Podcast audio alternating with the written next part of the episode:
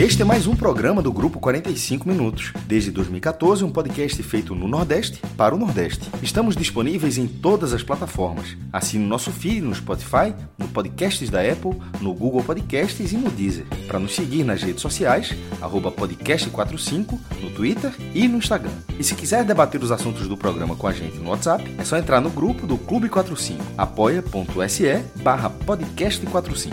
Muito obrigado pela escolha e pela confiança.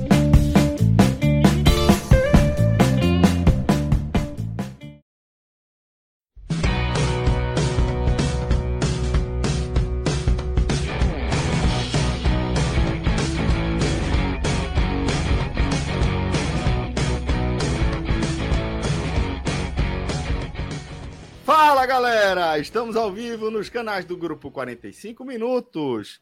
Eu sou Celso Ishigami estou aqui com os meus caríssimos Fred Figueroa, Cauê Diniz e Pedro Pereira.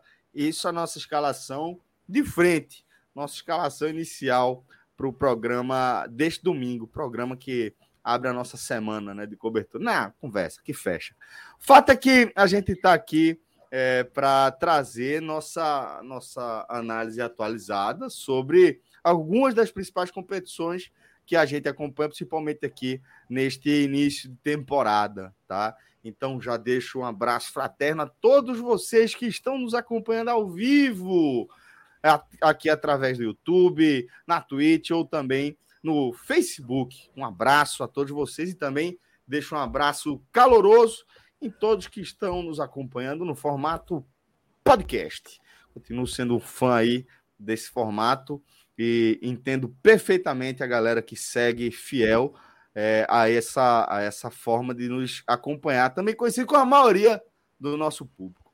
Né? É, já deixo aqui então um abraço a todos vocês e faço o convite para que vocês integrem a nossa comunidade de apoiadores.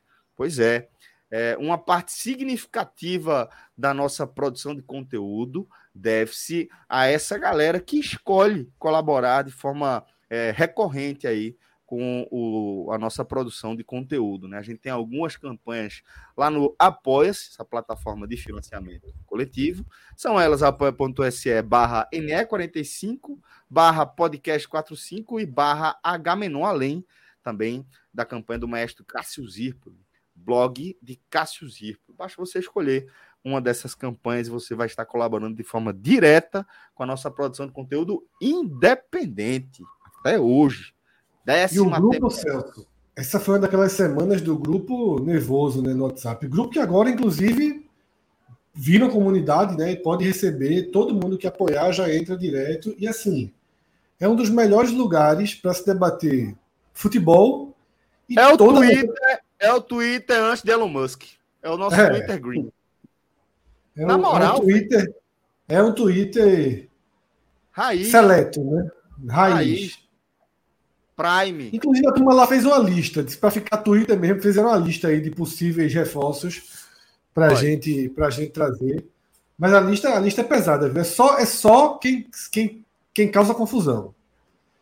É só para deixar o grupo daquele jeito até dado, hoje. Mas... Dado o nosso histórico, eu diria que a indicação não está incorreta, não. A galera teve. Não, até Robson de Castro foi indicado. Na lista tem Robson de Castro. Nossa, e assim eu tentei da Pobis. Lembro de assim, Atos. Não, Atos eu, ia viver, eu ia viver para acompanhar Léo e Robson. Só trocando é. ideia ali. Eu lembro da lista tem Atos, tem Robson de Castro, tem a volta de Alexandre Sim. Que deveria voltar. Que deveria, deveria voltar. Deveria. Não, esse Greia Park deveria voltar. Porra, Alexandre né? é um cara massa, porra. sempre colaborou. Eu acho que mesmo quando ele deixou o grupo, ele continuou, continuou colaborando por um bom tempo. Eu nem sei, Rodrigo é que controla. Se brincar, até colabora até hoje, é um dos primeiros apoiadores da gente. E é dos, dos bons de briga, né? Mas. Mas. Igor. E, assim, Minhoca voltar, né? Que Minhoca tá férias prolongadas do, do Clube 45. Ninguém entendeu muito bem até hoje o que é que aconteceu. Tem muitas teorias, né? Isso. Tem muitas teorias que eu não vou abordar aqui, senão aí o homem não volta nunca mais. Exatamente. É, inclusive, né, porque o assunto, o ponto final foi a separação e o novo casamento de Hulk, né? Que é um assunto muito. Eita. Né, Eita. Muito uma curva muito grande para entender o que aconteceu, mas enfim, não é esse o tema que eu vou tratar aqui. Apenas dizer, Celso, que além do grupo de futebol, né, os participantes vão criando outros grupos e tem o grupo de reality, né? Por exemplo, eu basicamente acompanho o BBB hoje pelo grupo do WhatsApp. Tem grupo de viagem, Mariana Dourado, né, que é uma das grandes ouvintes nossas, está na Tailândia, então, pô, hoje ela colocou, colocou foto dela acompanhando o luta de boxe que ela foi assistir lá, boxe tailandês, imagina eu, né? É, e, é, e assim são várias e várias e várias derivações, né? 45 tem ladeiras. Tem tudo, tem tudo. Então, marcando se encontrar em Olinda, né? Tem muita é, coisa. Né? É bem legal, é bem legal. Nós, quem assina o nosso conteúdo, apoia a gente. E vai... Isso, para quem tem criança. Veja só, Celso, para quem apoia o nosso conteúdo, tem dois, dois ganhos. Um, dá mais força e dá mais sustentação ao nosso projeto independente que começou com cinco, quatro, cinco pessoas, né? Cinco pessoas dentro do projeto, né? E viraram Recebi sete. a lista aqui. É confusão de demais. viraram sete, viraram nove, viraram trinta e tantos, né? E é justamente por conta de ter o apoio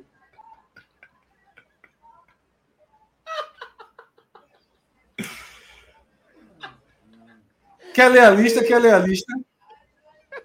Vou ler, vou ler, vou ler, vou ler, vou ler. É, virar o peixe, porra, aí é foda, porra. Ai, ai. Não, não vou ler, não, não vou ler, não. Eu vou ler alguns só. É, Gil, é, Chapo, Roger, Alexandre. Eita, o Hélio Araújo. A turma quer o Twitter raiz, porra, eu entendo. Casalino. Ronan, foda. oh, velho. Tá, nossa, só de ver essa lista aqui já vale a pena, bicho. Fazer parte da nossa comunidade. Vai-se embora. apoia.se barra podcast 45 pra você ser feliz aqui com a gente. E o seguinte, Fred. Vou apresentar também a pauta do nosso programa, tá? Porque é, a gente já consegue né, com o, o, o, tanto de passos que foram dados até aqui, a gente consegue ter já referências, parâmetros interessantes para algumas das dúvidas e alguns dos debates que a gente vinha tendo até então. Você está se abrindo com o que aí, companheiro? É, porque eu vi, eu vi a lista, né? Tem alguns nomes foram atualizados. Porra, Roberto Fernandes mesmo devia estar na lista, faz parte do contexto. Roberto Fernandes devia estar na lista, por exemplo. Concordei. Paulo Carneiro, com certeza na lista. Com certeza. Veja, Excelente nome. de Roberto Fernandes, do Natal, pô, tinha que ter sempre. Aquela artezinha que ele faz, pô. Ter. Então, imagina ali, bom dia dele, todo dia ali, bom dia, artezinha, Feliz Natal pra turma do grupo. Trabalho com, trabalho com design. Design é minha paixão, né? Os áudios de Paulo Carneiro são sensacionais. Ah, pelo amor de Deus, pô. Aquilo ali é puro entretenimento. Tem um contra Cássio muito bom, porra. Muito Contra bom, tem que resgatar. Oh, velho. Ah, sim, sim, sim, de, de, de Paulo Carneiro, é verdade. É, é verdade. Oh, que resenha, velho. Bom, Fred, mas vamos lá. Vamos apresentar para a turma aqui a pauta do, do nosso programa é, deste, deste domingo, né? Começamos com isso, com essa escalação que vocês estão vendo, é o que tem para agora, mas daqui a pouco a gente vai se somando aí a outra galera, outra galera massa. Vamos começar é, fazendo um, uma atualização da situação do Campeonato Pernambucano. Companheiro Felipe Assis, Franja, sempre uma satisfação, meu irmão. Vamos seguir aqui é, com é, a nossa análise. A gente vai abrir aqui o nosso, nosso programa falando da situação do Santa Cruz, né? A gente teve. Eu vi, é, rapaz, agora você é uma satisfação. Imagine se não fosse, né? Você diz que a satisfação me vem. Imagine se você tivesse constrangido de me ver aqui. Irmão, é sempre uma alegria, pô. Sempre uma alegria ver, tá, tá trocando ideia com você. Inclusive, Franja, é, queria muito que você tivesse participado da primeira parte da nossa resenha aqui, porque foi, foi algo, algo histórico. É porque você estava tava, é, carregando seu celular, né, para poder participar é, do, do que a gente vai tratar efetivamente no nosso programa. A bateria tava uma merda, agora tá melhorzinho. Não dá pra muita coisa, não, mas tá melhorzinha. Mas tava uma merda, velho. Desde que dava, não. Mas, Franja, vamos condição. falar. Mas vamos falar aqui desse Santa Cruz, Franja.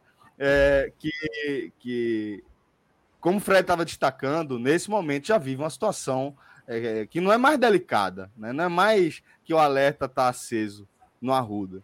A situação já é de, de é, risco eminente de catástrofe, de catástrofe com um time é, que depende de resultados no estadual para ter um planejamento de temporada, Franja. Bom, primeiro, deixa eu agradecer, né? Assim, boa noite para todo mundo, meus parceiros aqui, todo mundo que está aqui participando comigo, né? Só gente do bem, tirando Fred. E meu abraço também para todo mundo que está nos acompanhando aqui, dando essa audiência massa, né?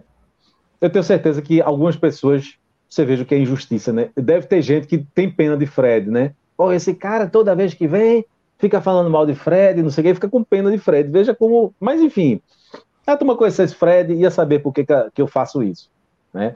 Agora veja, Celso, você, na verdade, você foi bonzinho, porque você disse que a situação já é, né, nesse momento, já é difícil para Santa Cruz. E, e, na verdade, eu enxergo que a situação se desenhava já difícil há algum tempo, né? Então vamos lá, está aparecendo aí na tela né, a, a, a classificação do Pernambucano, eu tinha feito minha colinha aqui, né? O Pernambucano, nesse momento, tem dois times que, que já estão mais à frente, estão destoando um pouquinho do restante, que é o Sport em primeiro lugar, com 21 pontos, o Retro em segundo, com 17. Do terceiro colocado, que é o Náutico, até o nono, que é o Ibis, aí a, a conversa fica né, é, é, é, muito mais equilibrada. Ah, o Náutico tem 13 pontos, com oito jogos.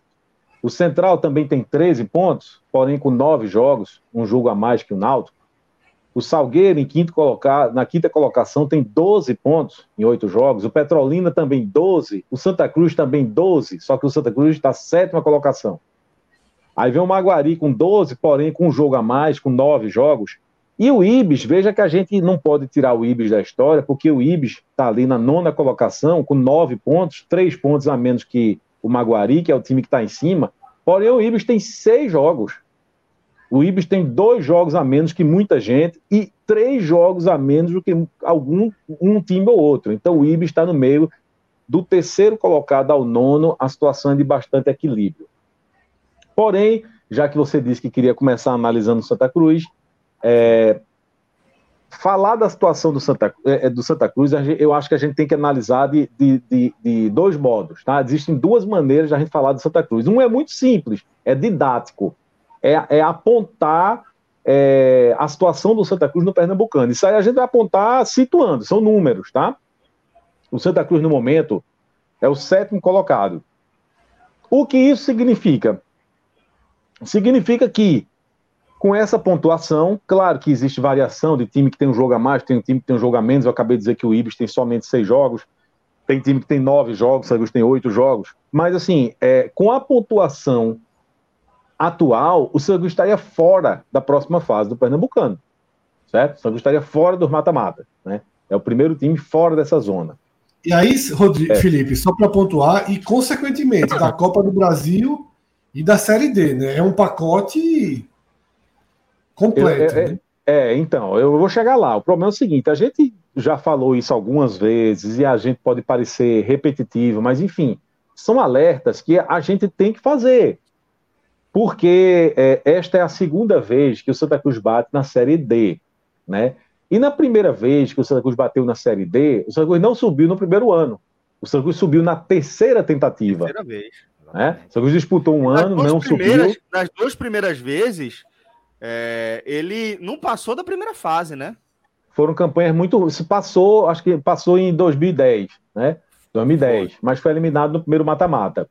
É, mas enfim, foram campanhas muito ruins. O, o, o, o fato é o seguinte: é, o Santa Cruz disputou a Série D, na primeira vez que bateu na Série D, só conseguiu sair no terceiro ano de Série D, certo?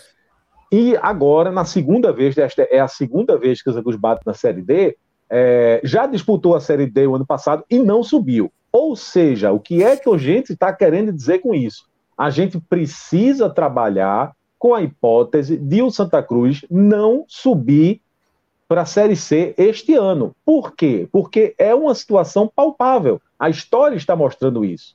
Porque se, se tivesse, né, se na primeira vez que bateu na Série D já, já tivesse saído, subido no, na primeira tentativa, e esta fosse o primeiro ano do, do, do, retorno na Série D, a gente poderia pensar, não, pô, na outra vez, na primeira vez que bateu na Série D, subiu logo. Mas, a, o, mas não é esse o raio-x. Né? Se na primeira vez demorou três anos e agora a gente está indo para o segundo ano do Sagu de Série D, a gente tem que imaginar que pode ser, eu espero que não, eu vou torcer que não, eu vou torcer muito que o Santos suba este ano, que se livre da Série D este ano. Mas a gente tem que trabalhar com a hipótese de o Santa Cruz não subir. E se, por, se o Santa Cruz subir, acabou a discussão, acabou o problema, tudo tá tudo certo. Festa, alegria, calendário garantido, tá tudo certo. Certo? Agora, se o Santa Cruz não subir para a Série C este ano, significa que para o Santa Cruz ter calendário garantido no próximo ano, para ter a presença garantida na Série D, o Santa Cruz precisa buscar a classificação no Pernambucano. E isso a gente já cansou de dizer aqui. E para buscar a classificação no Pernambucano, significa que o Santa Cruz teria que ser um dos dois melhores times, tirando esporte e náutico. Então, você tira esporte, tira o Náutico, que não concorre com o Santa Cruz, tirando esporte e Náutico, você teria que ser. Já estão, já estão com sua divisão garantida. Já tem né? divisões, né? Estão nas suas divisões garantidas. Exatamente, cada um com a sua. Então, o Santa Cruz teria que, tirando o esporte náutico, ser um dos dois melhores na primeira fase. Veja que Cássio mesmo já cansou de fazer essa. Não é nem no final do Pernambucano, não, é na primeira fase.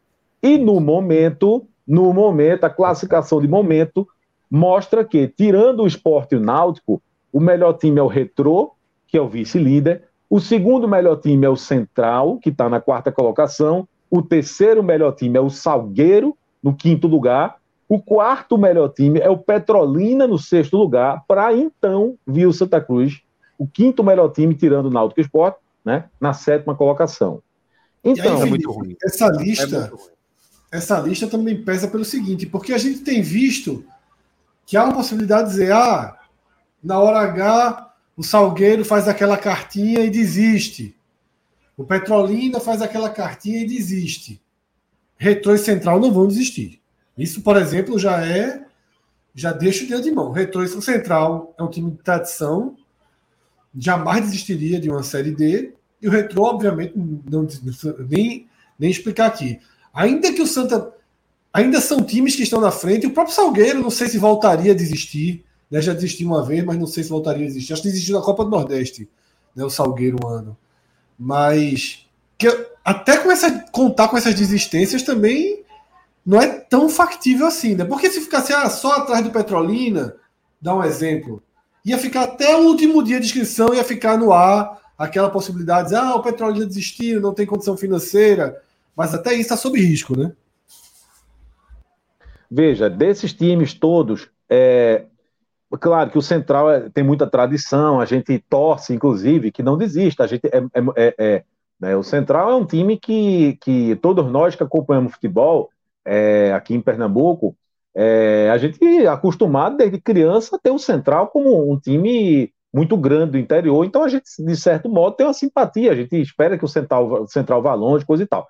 Eu nem digo que eu não acho que seria impossível do Central desistir. Eu acho que de todos esses times, o Retrô, sim, é um time que, por hipótese alguma, ia desistir. Porém, eu, eu acho que o Central não desistiria, tá? Mas assim, eu estou dizendo que eu, eu, eu, eu, digo com certeza que o Retrô, por hipótese alguma, ia desistir. Mas veja, você não pode contar com isso. Você não pode contar que, ó, rapaz, se a merda cobrir aqui, o Maguari ficar na frente do Santa Cruz, eu acho que o Maguari desiste, porque não vale a pena financeiramente, vai ter mais prejuízo que qualquer outra coisa. Você não pode contar com isso. E a partir do momento que você cogita isso, já está mostrando, você está dando, né, você está assinando um recibo, que a sua, sua, sua situação é muito difícil. Então, a situação do Santa Cruz hoje, ela já é é, difícil, assim, já é uma situação delicada, pensando em calendário no próximo ano. A situação do Santa Cruz é difícil, pensando já, difícil, veja, não é, uma, não, não é que, que, que a gente analisando a pontuação não está longe, certo? A pontuação não está longe de nada. Né? O Santa Cruz, com seus 12 pontos, ele tem um ponto a menos do que o Náutico, tá? que é o terceiro colocado. É... É, então, assim, não, não há um alarde, não é uma questão de desespero, não é nada disso. Porém, analisando é, tabela, analisando números e analisando desempenho, tudo isso faz acender o sinal no Santa Cruz já há muito tempo. Pensando em tabela no próximo ano, pensando em classificação do Pernambucano, que é, nesse momento é o que menos importa, viu? Infelizmente, a verdade é essa. certo? A partir do momento, eu sempre defendi isso, a partir do momento que o Santa Cruz assegurar, sabe, assim, eu acho que a primeira coisa é assegurar o calendário. Ó, assegurou o calendário, vai ser um dos melhores times, faltando aqui a última rodada, vai disputar o último jogo aqui, já certo, que é, o, é, é, é um, do dois, um dos dois melhores, tirando Náutico e Sport, pronto. Agora a gente pensa em classificação, sabe, é, comemora a classificação, a próxima fase, tudo mais. Mas a primeira coisa, o, o, a primeira tarefa do Santa Cruz é garantir calendário, certo? É garantir uma, uma, uma colocação melhor do que ele está agora, porque a, a, a, colocação de agora, o sétimo lugar, ele é muito ruim. Agora, isso tudo que a gente está falando aqui é, é, faz parte daquela primeira análise que eu disse aqui, que para falar do Santa Cruz, é, era preciso dividir em duas partes. A primeira é a verdade nua e crua, assim, são os números, né? É, é, é aquilo que não há contestação, é aquilo que não há dúvida, enfim, é isso aqui e acabou, são números, né? Agora, existe uma outra, um outro questionamento, e esse é muito mais difícil de, de, de explicar, de entender, que é por que o Santa Cruz está nessa situação? Por que, que o Santa Cruz não está jogando bem? Por que, que o Santa Cruz não convence? Por que, que o Santa Cruz não conseguiu formar um time, um time que vence? Uh, por que, que não tem um elenco? Pronto. Então, o porquê de o Santa Cruz estar nessa situação é uma análise muito mais difícil. É, e aí, claro que, que a gente poderia passar aqui a noite inteira discutindo isso, né? o porquê do Santa Cruz estar nessa situação. Mas a gente precisa ser sucinto, a gente precisa resumir, a gente precisa ser um pouquinho mais claro, né? E aí é, eu acho que fica evidente que o Santa Cruz tem um time limitado. O Santa Cruz tem um time limitado. O Santa Cruz tem alguns jogadores é, que não deveriam estar sequer compondo o time. Não tem, vocês sabem, não tem aquele jogador que é fraco, que é ruim, que não é o titular, mas que você ele compõe um elenco porque ele pode, sabe, ser usado numa situação de emergência, em um jogo só que a merda cobriu, que, sabe, que não tem ninguém, só tem tu mesmo, mas o, o, o time é, é, é, equilibrado, e você colocar um jogador para compor o elenco ali, ele não vai ser um desastre. Todo time tem um jogador para compor o elenco, né? Mas só que o Santa Cruz tem alguns jogadores que não deveriam sequer compor o elenco, né? Um jogador como Baraca, jogador como Maranhão, jogador como Anderson Paulista, sabe, não são jogadores para compor o elenco. E aí eu citei três jogadores que, assim, um, o Anderson Paulista, por exemplo, ele vive entrando. É um reserva, mas que vive entrando. É sempre uma opção de mudar o jogo, mas que nunca muda. Eu acabei de, eu estou dizendo que é um jogador que para mim não deveria sequer compor o elenco mas é um jogador que vem sendo utilizado constantemente no decorrer dos jogos, do, dos jogos, na tentativa de trazer uma solução, de melhorar o time, e não traz. Por quê? Porque não deveria sequer compor o elenco.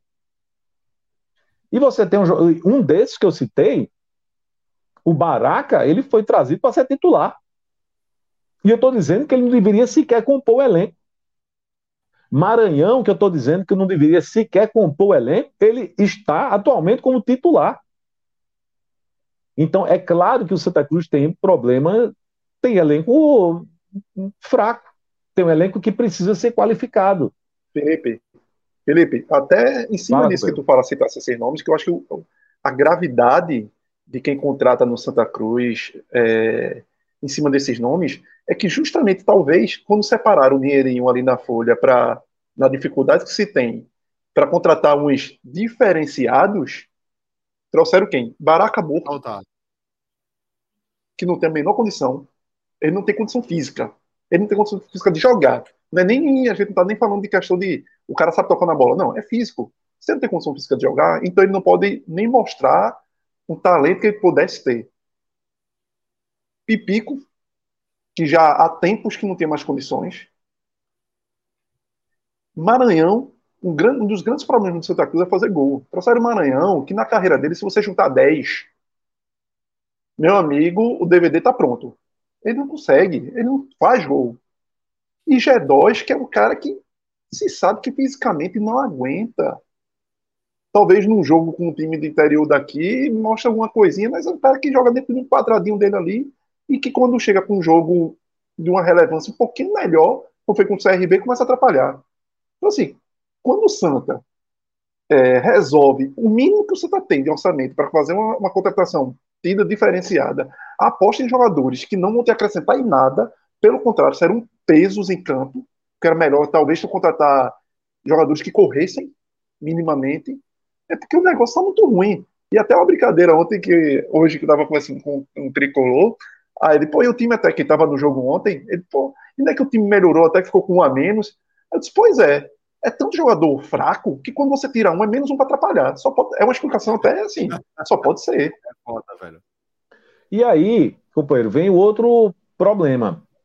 Que eu vou dizer de novo, eu tô ficando chato, me perdoem, tá? Vocês que acompanham aqui, tá? Eu tô falando diretamente com o público aqui, tá, com o pessoal que acompanha a gente. Se vocês já me escutaram, é, já me ouviram aqui, já acompanharam mais de um programa é, que eu, eu tô falando aqui, é, vocês vão escutar de novo a mesma coisa que eu já disse, mas porque é, eu tenho que dizer, eu não entendo o Santa Cruz jogar com três atacantes.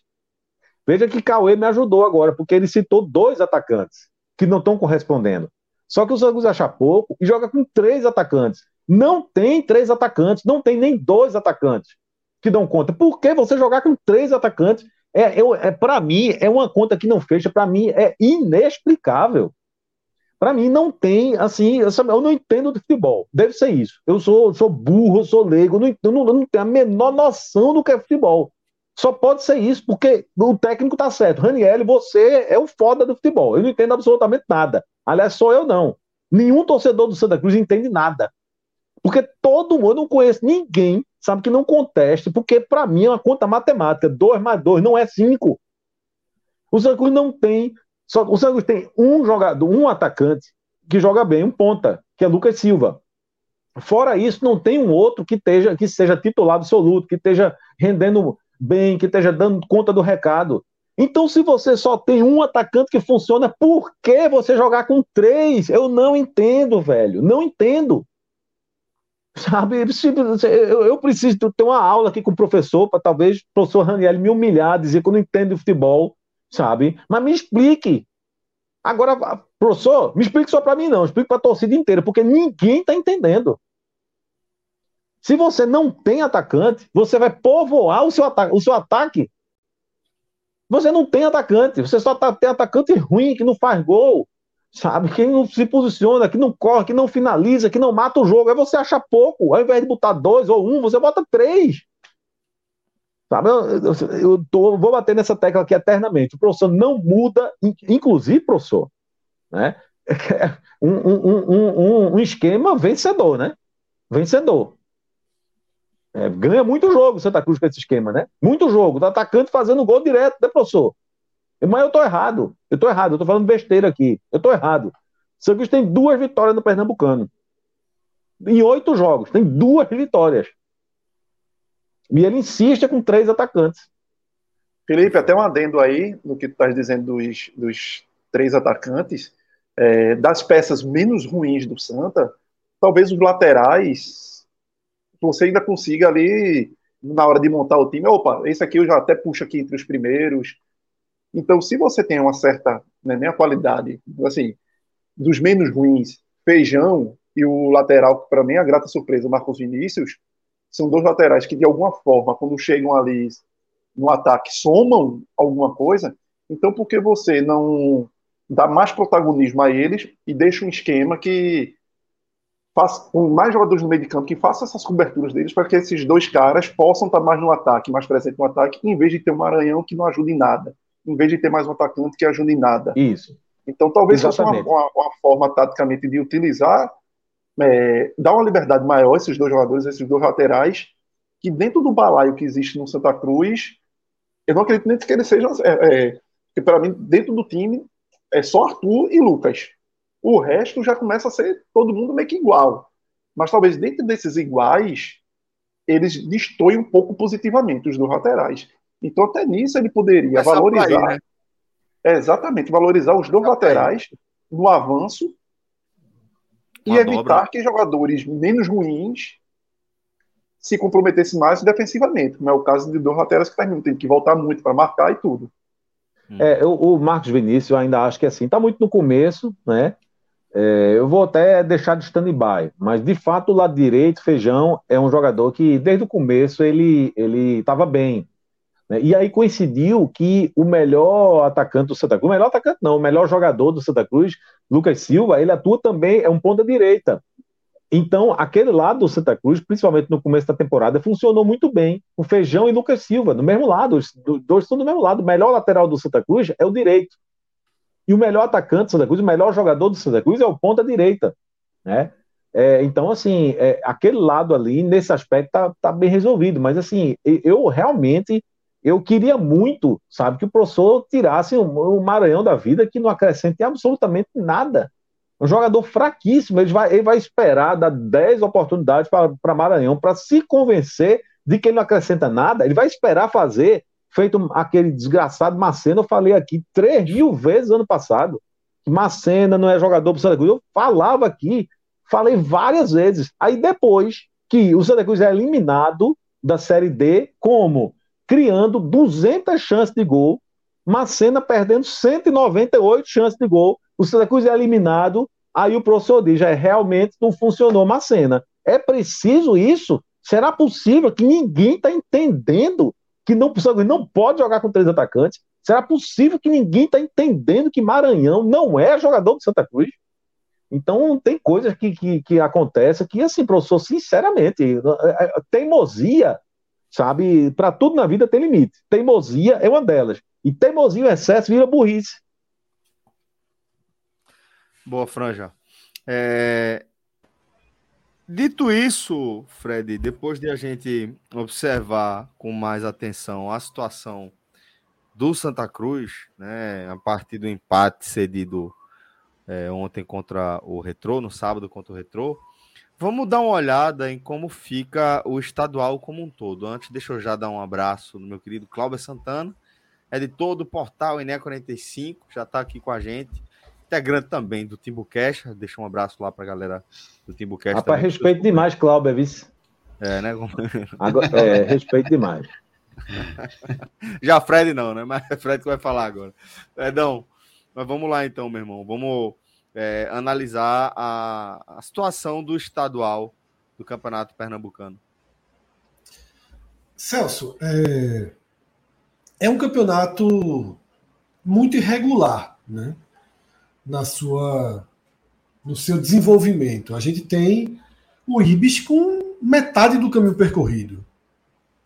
Né? Nesse programa de hoje, veja só, nesse programa de hoje, a gente vai falar de definição das semifinais na Bahia, em Alagoas, tá? É, definição das semifinais no Cearense, no Rio Grande do Norte já está no quadrangular final. E aqui em Pernambuco, o Ibis tem seis jogos disputados. Pô. Seis jogos disputados. Então, assim, fica difícil fazer qualquer análise mais minimamente concreta né, de classificação quando você tem um time né, com tão poucos amarrada, jogos. né? Difícil fazer É. uma, uma análise amarrada, né? E ainda mais sendo um time com o Ibis, como o Ibis, que todo histórico, né, de um time muito fraco, só que aí tem nove pontos em seis jogos. Duas Sim. vitórias, Fred. Muito Exatamente. estranho. viu? Só perdeu um jogo. Se ele tivesse só, jogos, A situação do Ibis não é ruim, não, viu? Não. A situação do Ibis, se a gente fizer uma conta, assim, pensar em pontuação, mais Isso. jogos a cumprir, não é uma situação ruim, não. isso. E Acho aí, que só o problema é que talvez o Ibis pegue uns três grandes, né? Eu acho que o Ibis tem na conta dele os três da capital. Talvez isso pese. Exatamente. A gente não sabe medir ainda, né? Onde o está. Hoje, por exemplo, né, nessa rodada, teve um gol importantíssimo para Santa Cruz. Nessa disputa que a gente está falando. Né? O Maguari estava ganhando o jogo. O Maguari estava indo para 14 pontos. E aí ele leva um gol do Afogados no fim da partida e já, e já iguala. Minha sensação, Felipe, é que apesar de toda. Da gente estar tá, né, fazendo esse, esse raio-x no recorte bem negativo para o Santa, de todos os problemas do time que você e Cauê passaram, minha sensação é que o Santa tem jogos, tem um desenho aí para classificar. O próprio jogo com o Ibis no Arruda, tem um jogo importantíssimo contra o Central no Arruda, e o jogo que tem fora é o do Belo Jardim, que é um dos adversários mais fracos. Eu estou descartando o esporte. Estou tratando o esporte como um jogo de descarte. Né? Seria uma rodada bônus para o Santa Cruz. Faltam quatro jogos, eu estou trabalhando, eu estou trabalhando três. Os dois do Arruda contra adversários diretos, é estranho dizer isso, mas é, o Ibis, por, essa, por esse baixo número de jogos, é um adversário direto. E aí, é, só que a briga de Santa Cruz, como o Felipe já trouxe na abertura, não é só para classificar, né? Essa primeira fase é que define né, a vida de Santa Cruz. Na Copa, Copa do Brasil já está ficando muito, muito distante, né? Mas pelo menos na, na Série D, né? Sem precisar de desistências. Olha, e... Fred, veja bem, é, é, muito importante isso que você falou e faz muito sentido, né? É, e a gente pode traçar um paralelo seguinte: se o Santa Cruz pode perder do esporte, tá? Vamos botar uma derrota para o esporte. Se o Santa Cruz ganha esses três jogos que você falou, que em tese teria a obrigação de ganhar, o Santa Cruz está classificado. O Santa está classificado, certo? Está classificado. E, e, e, muito provavelmente nessa cota aqui de, de segundo lugar, tirando Náutico Esporte. Certo? O problema é que o Santa Cruz. Exatamente. O problema é que o Santa Cruz teve alguns adversários aí dentro do Arruda que é, deveriam ser jogos facílimos e não foram. O Afogados, por exemplo, 11 colocação de 13 times. Essa é a colocação do Afogados atualmente. E esse Afogados veio para o Santa Cruz e o Santa Cruz conseguiu empatar o jogo. Porque jogando muito mal, levou um gol do Afogados e ganhou ali com gol de pênalti já na reta final do jogo. Então, quantos jogos o Santa Cruz passou o perrengue contra é, é, é, Maguari, né? Enfim, então assim, não é uma, uma, uma, Se a gente olhar assim, somente. Duas vitórias, jogo, né, Felipe? Oito jogos e duas vitórias já diz Oito tudo, jogos né? e duas vitórias, acabou, né? Acabou. É, é, é, e uma, uma, uma, vitória dessa foi fora de casa, viu? Foi contra o Salgueiro, fora de casa, né? Então, assim, o Sangue passou, passou muito aperreio no Sangue. O tem, dentro do Arruda, tem passado muito aperreio dentro do Arruda. Então, não é uma coisa. Tudo bem, se ganhar, tá classificado. E você não botou nenhum jogo aí difícil, nenhum, não tem nenhuma pedreira desses três que você citou. Mas o, o, o adendo que eu estou fazendo é. Vai ter um okay. grau de tensão elevado contra o Central. Vai ter um grau de tensão elevado. Mas só isso. E pior, Fred, e é. diante do Central, há um risco gigante de o Santa Cruz. Até coloquei isso no Twitter ontem, depois do jogo do Santa. E se o Santa zerar o jogo contra o esporte, hoje é a diferença de um ponto para o Central. O Central no domingo pega o Caruaru, Caruaru City que é um dos piores times. Ou seja, a chance do Central abrir quatro pontos para o Santa é gigante. E aí não é só a questão, o Santa tem condição de ganhar para o Central?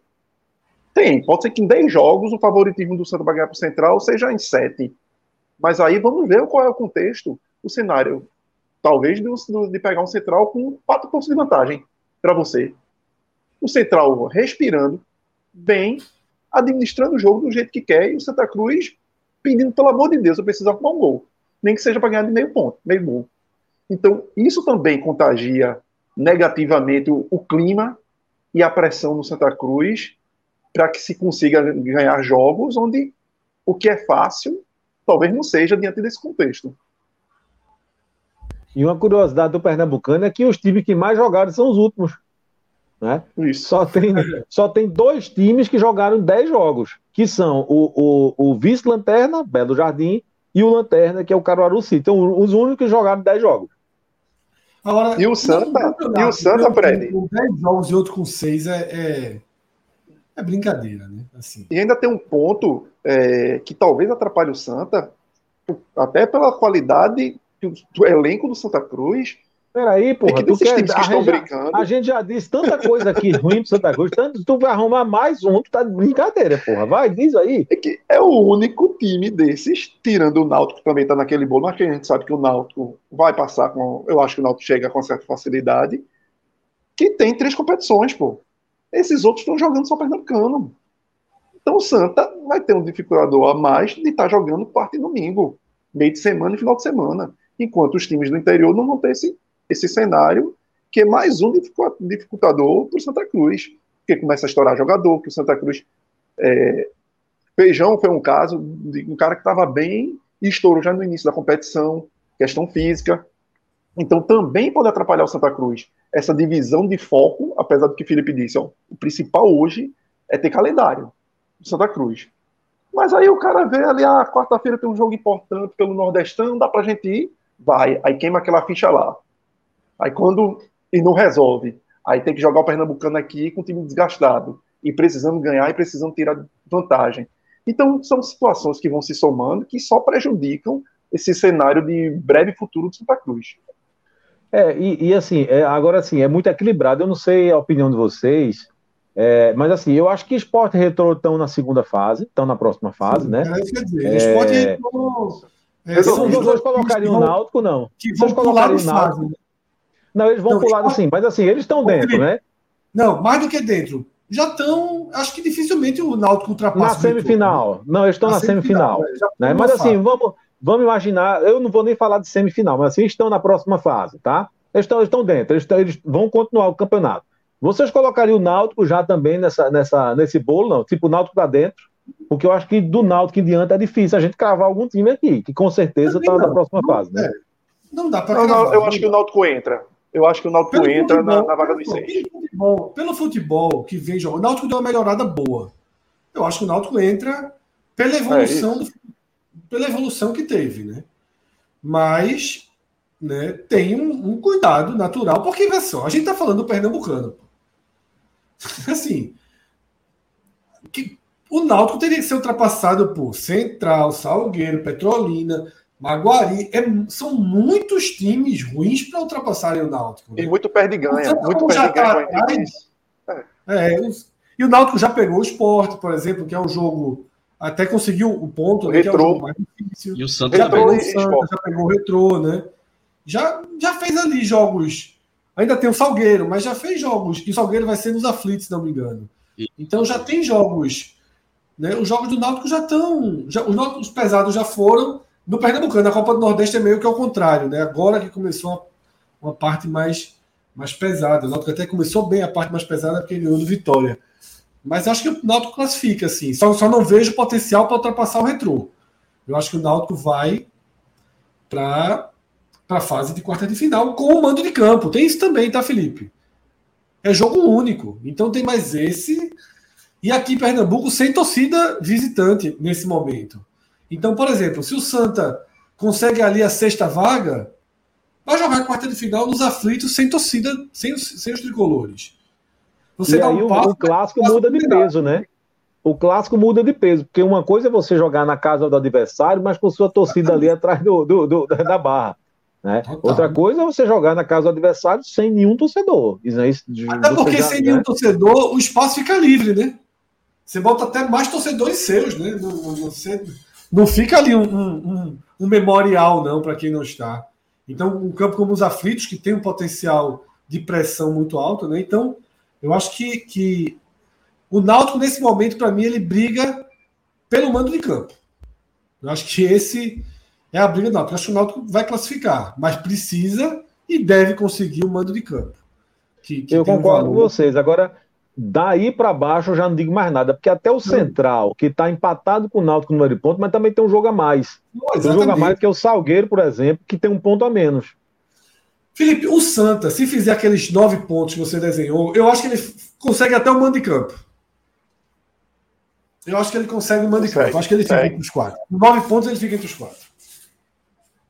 Se ele fizer a obrigação dele, ele puxa essa quarta de final pro Arruda. É, em quarto, né? Assim, eu acho que essa, Quarto. essa altura Quarto. o, o São Luís briga, assim, fazendo muito ponto, fazendo ponto com sua bexiga, né? Fazendo esses 100% no Arruda e ganhando o Belo Jardim fora, ele luta por essa quarta colocação. Acho que é por aí. Isso, isso. Boa, Fred. É, depois de a gente analisar, dar essa geral, esse panorama geral, sobre o que dá para dar de panorama geral no estadual tão recortado como é o Pernambucano desse momento, vamos fazer o seguinte, Fred, vamos dar, fazer um, um, uma leitura, tá?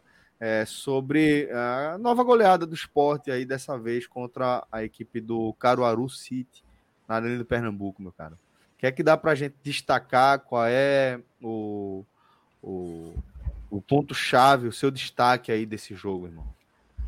Celso, é... veja só. Eu vou, eu vou dizer o seguinte, tá? Para mostrar o que é o sentimento, o que é o sentimento da torcida, a expectativa para o jogo, né? E o que o jogo se desenvolveu.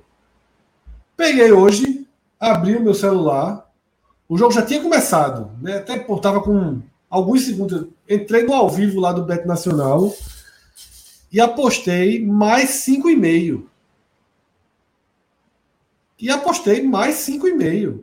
Podia ser até gol do, do, até gol do Caruaru entraria na onda. O que não, eu não imaginava que acontecesse, porque o Caruaru só tem três gols no campeonato. Né? É um time muito, muito, muito fraco. Depois de quarta-feira, em que você viu o esporte criar criar, criar e finalizar bem. Veja só, o Sport fez oito, oito gols no Bahia. No Dois City, no City é, é verdade, né? No City, verdade. Fez oito gols, dois anulados, até teriam que provar se fossem né, numa competição que tivesse o sistema. Ou seja, o Sport criou muito, finalizou bem. Pela frente, o Sport teria o lanterna do Pernambucano. O Sport né, goleou o Belo Jardim, teve outros jogos com facilidade. Então eu disse, porra, vou colocar qualquer besteira aqui, porque estava pagando acho que 5,5, 6 para 1, uma vitória acima de 5 gols e meio. E essa era a única, essa era, era, era a percepção da torcida no pré-jogo, Celso. Ninguém tinha dúvida que o Sport venceria o Caruaru. E havia expectativa por, com a utilização dos titulares, por você ter em campo é, a força máxima e repetir naturalmente com menos intensidade, mas ter menos intensidade contra o Caruaru do que teve contra o Bahia seria suficiente para repetir os seis. Seria suficiente. Mas dentro de campo, a gente viu algo muito, muito, muito, muito comum no futebol. Cauê escreveu sobre isso no Twitter, ele pode falar aqui em instantes. E eu escrevi também, que é o seguinte: não se trata, não é videogame. Né? E, os, e, até o videogame de hoje em dia, que o jogador já tem até problema psicológico no videogame de hoje em dia, né? Mas não são robozinhos. Capaz, você não capaz. consegue. É, você não consegue chegar no vestiário e dizer, ó, oh, vamos para cima, manter o foco, concentração, marcação alta, vamos em cima. Isso tudo se perde naturalmente. O esporte, para fazer aqueles seis gols do Bahia, para ter aquela atuação, precisou ter um foco em cima, uma instigação, a vontade, foi trabalhado para chegar voando naquele jogo. Totalmente diferente de hoje. Totalmente diferente de hoje. Hoje, até porque vem depois do 6 a 0 o que a gente via no começo é cria a chance e o jogador tenta fazer o gol mais bonito. O volante que nunca arrisca chuta de fora. O lateral arrisca. Todo mundo arrisca. O que a gente viu hoje de, de jogadas de Thierry Sabino lançando de três dedos, tentando ligação direta, duas, duas até conseguiram. Isso foi o desenho do jogo. Um jogo de muito menor concentração, de mais relaxamento e de frescurinha. Jogadas preguiçosas, Fred. É. Chega a ser jogadas preguiçosas. Porque aquele Isso. é o fácil. É o fácil, o cara não quer pensar. O cara tá tão é. cansado mentalmente que ele vai fazer o fácil. E aí vem a frescurinha, o toquezinho pra cá, o toquezinho pra lá. É. Sabe que o adversário não tem o que fazer aquele adversário você vai ganhar facilmente. Mesmo quando ele rouba a bola e parte do contra-ataque, é. não, não bota não desarma.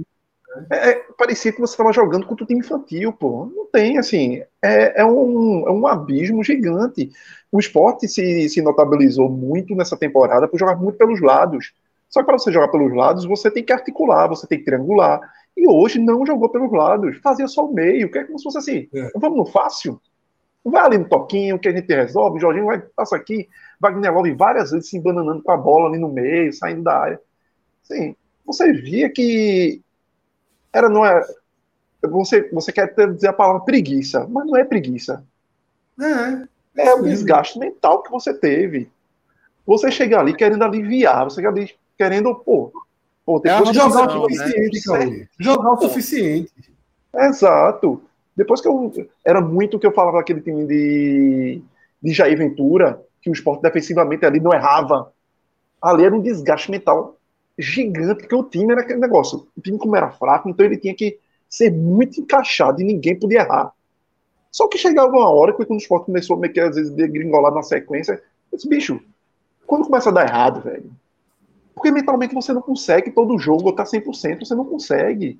E aí a questão de agora, pô, não consegue 100%. Então quando você começa a rodar o time, e aí a minha cobrança em é muito nisso, quando você começa a rodar o time, entra, você oxigena a, a história, você oxigena os jogadores do banco de reserva que vão querer também aparecer, que precisam, vão ter chance de mostrar. E esses jogadores vão chegar com outra mentalidade, vão chegar com a cabeça vazia, vamos dizer assim, de, pressão. Então, por mais que você perca algo em conjunto, que é natural, com mudanças que você faz, você ganha em outras coisas. Você ganha intensidade, você ganha vontade, você ganha em cabeça pensante. E eu acho que o pedido não precisava nem Anderson chegar hoje, ó, vou botar 100% time reserva. Não. Se ele não queria por achar que era um menosprezo ao adversário, era um desrespeito, qualquer coisa, ele poderia, ao menos, deixar três, quatro jogadores de fora do time titular para que Love, com 37 anos, 38 anos, está se desgastando num jogo desse, podendo estourar mais à frente. E eu não estou nem dizendo de agora. O problema é que essa conta vai bater no brasileiro.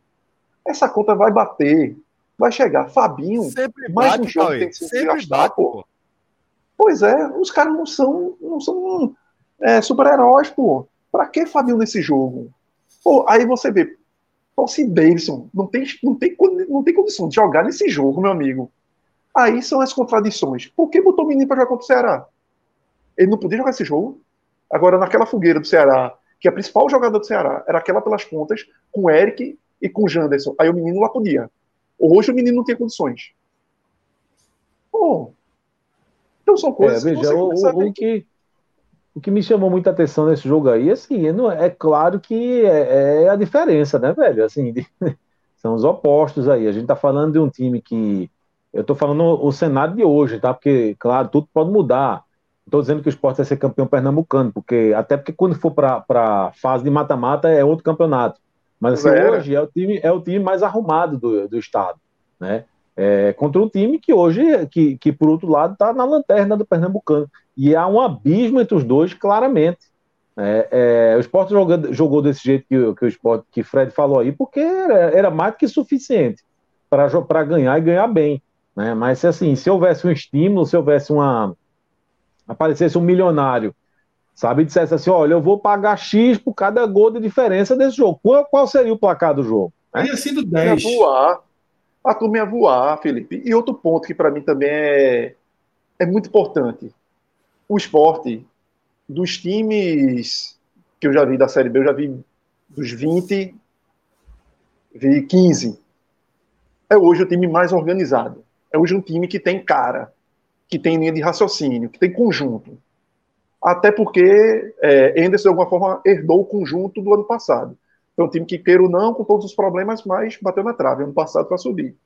Então, ele pegou um conjunto e depois desenvolveu o que ele queria de futebol. Sete, sete jogadores de linha são do ano passado. Então, assim, facilita muito o trabalho de, de quem assume. Mas vamos Olha, lá. eu vou dizer um negócio então, se você, você já viu? tem isso. Sim. Eu vou dizer um negócio para vocês. Eu tô torcendo assim para que o esporte ganhe todos. os- Assim, eu queria. É, é, é... O esporte vai ganhar o Santa Cruz quando? Qual dia? Deixa eu ver se eu anotei aqui. Ah, rapaz, dia 11 de março, né? Tem jogo do esporte antes disso? Não. No Pernambucano? Tem contra o Ibis quarta no- agora, no- Ibis, né? no- Pronto. Então, torcer para uma vitória do esporte, para que o esporte pegue o Santa Cruz já classificado, já, sabe, sem necessidade, sabe, de jogar com o time titular, enfim, né? Porque. Mas não vai, com o Henderson, meu amigo. O Henderson vai todo jogo. Tá todo jogo. E aí, é. voltando, você tira até uma chance, por exemplo, é que eu estava dizendo que o esporte já tem, já tem um esqueleto pronto, só que ele precisa avançar em algumas coisas. E nesse de avançar, você poderia justamente encontrar soluções para momentos que o time vai precisar entre os reservas. Até para você evitar estar tá contratando desnecessariamente. Então, tem os meninos da base aí que você pode arrumar como solução, como os volantes se tornaram solução, como o Fábio se tornou solução, como o Pedro se tornou solução. Fred sabe, a diretoria do esporte queria um volante. Talvez hoje não seja mais necessário. No início do ano, o volante talvez fosse o primeiro volante fosse necessário, até para não levar Ronaldo como um grande titular. Só que hoje, talvez a turma risque ali, opa, aqui tem o Fábio, tem o Pedro, talvez não precise, não. Então, nessa necessidade de você evoluir, por, é, por mais que o time esteja organizado, mas evoluir em alguns, em alguns sistemas de jogo, evoluir em opções, essa era a chance também de você colocar esses jogadores, não só a meninada, mas alguns reservas, para esses caras ganharem minutagens. Gabriel Santos, o centroavante, pô, a gente tem que ver. Será que o cara tem condições de realmente ser um reserva de love? Tem condições de segurar a onda? Precisa ver. Nos primeiros jogos, Pernambucano mostrou que sim. Mas precisa ter, ter tempo, precisa mostrar. Juan Xavier, poxa, o esporte tem o único reserva de Jorginho é Matheus Vargas, que tem gente que diz que é segundo volante, que é o terceiro no meio de campo, e aí? Por que não bota Juan Xavier para começar a dar rodagem ao menino, minutagem para o menino poder ser talvez uma opção para que para não chegar em maio o esporte ter que ir atrás de um camisa 10 reserva. Só que se não fizer isso, vai ter que gastar. Se não testar, se não observar, se não dar minutagem para os meninos e os reservas darem resposta, lá na frente vai ter que gastar. Então, são coisas cobradas que são necessárias que, que Anderson talvez abra mão de algumas coisas para a gente poder ver. Agora, Cauê, ainda que eu concorde né, 100% com essa necessidade, hoje eu iria com o time titular, tá? Nesse jogo que o Sport foi. Porque eu acho que ficaria muito tempo entre o jogo do Bahia e o jogo do Náutico acho que seria umas 10 dias quase sem você colocar o time para jogar. Eu não gosto também desse congelamento, não. O problema é que Anderson não vem fazendo isso nas oportunidades. Mas por isso que eu falei do misto, Fred. Por isso que eu falei do misto. Não é, precisava. É, é. Você poderia fazer uma, uma rodagem e, e, palpar mesclado. Você não precisa entrar não, com hoje eu iria, hoje, hoje, Cauê, hoje eu iria com a força máxima. E, e faria esse. É o que eu até tuitei antes do jogo. Eu iria com a força máxima, mas faria as cinco substituições. Hum. E elas foram feitas, né? As cinco substituições foram feitas. Eu com certeza faria as cinco substituições. Isso eu. Talvez eu poupasse o Fabinho, que vem num desgaste excessivo, e porque Isso. você utilizaria o jogo para, primeiro, recolocar Ronaldo no ritmo e dar a chance ao menino da lateral direita, que, como você falou, ele foi utilizado no fogo contra o Ceará. Aí, na boa, não dão a chance pois a ele. É. Então, assim, nesse caso, vamos lá, eu iria para o jogo de hoje. Com Wagner Love eu deixaria, porque eu acho que Wagner Love fez dois gols, estava precisando fazer gol, acabou que nem fez, né? Eu até deixaria em campo. Mas eu iria sem Fabinho, mas iria com o time titular. Agora, faria cinco substituições. Porém, quarta-feira contra o Ibis, eu iria com o time todo reserva. Exceto o goleiro, manteria o goleiro. E faria as cinco substituições também. Veja só, contra o Ibis eu iria 100% reserva e também faria 5. Por quê? Porque não é só descansar. É procurar soluções. Como você Isso, falou. Exatamente. Procurar soluções. Então, assim, não tem por que Jorginho, que agora já tem uma sequência, jogar contra o Ibis. Não tem por que Wagner Love jogar contra o Ibis. Não tem por que Juba jogar contra o Ibis. Não tem por que Fabinho jogar contra o Ibis. Fábio Volante pode jogar, tá vindo na sequência, tá ganhando corpo, pode jogar. Pedro vai estar tá não volta, quer dizer pode jogar. Encaixa Pedro e, e Fábio mais um pouco.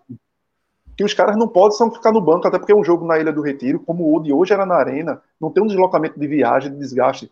Não quer dizer que Juba não possa estar no banco.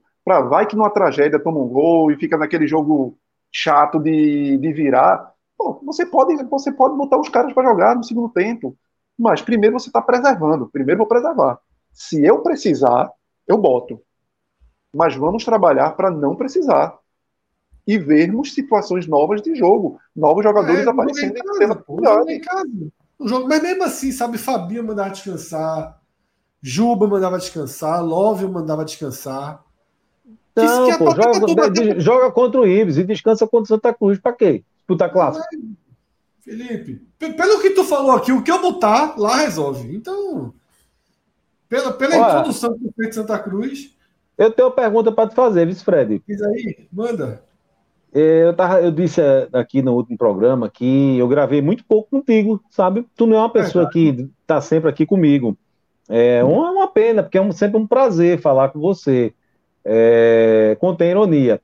Mas assim, teve um programa que a gente gravou junto ano passado, foi ano passado, e que você dedicou, era para falar sobre algum jogo do esporte, eu não lembro mais qual era o jogo, mas assim, você dedicou de 80% a 90% do espaço do programa para criticar Juba, para responsabilizar é, é, Juba pela, pelo o, o mau resultado do esporte, pela má fase do esporte, porque postura, por isso.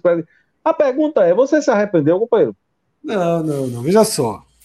Essa minha questão com o Juba, ela continua a mesma, inclusive, viu, Felipe?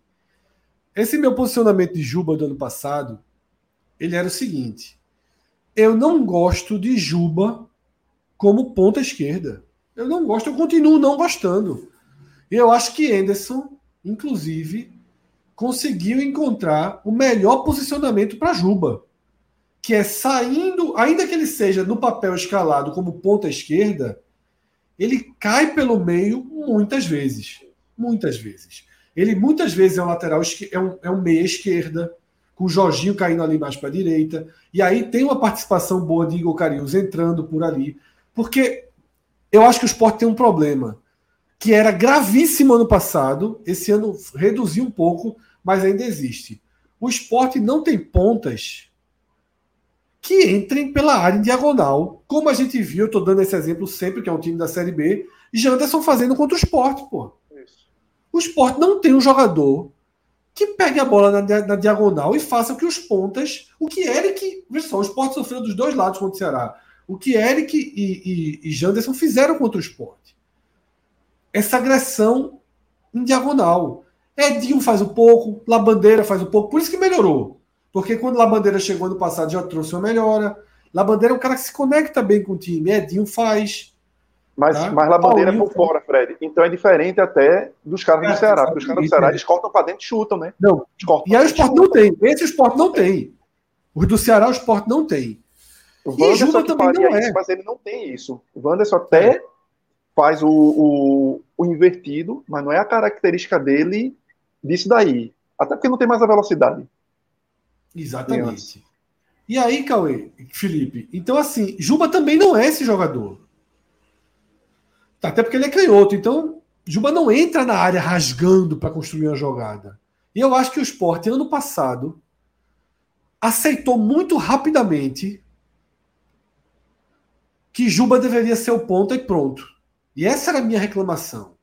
E, porra, eu não, eu, e hoje, veja só, contra times mais fracos, eu ainda acho que Juba pode ser o lateral esquerdo.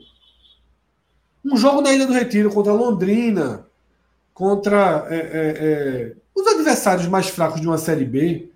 Ou então um jogo desse que pode ser um perigoso, uma semifinal do Pernambucano. Então, um jogo, vamos dizer que vem, vem o Salgueiro, vem um resultado improvável assim. Esporte Salgueiro, um jogo que você tem um controle maior.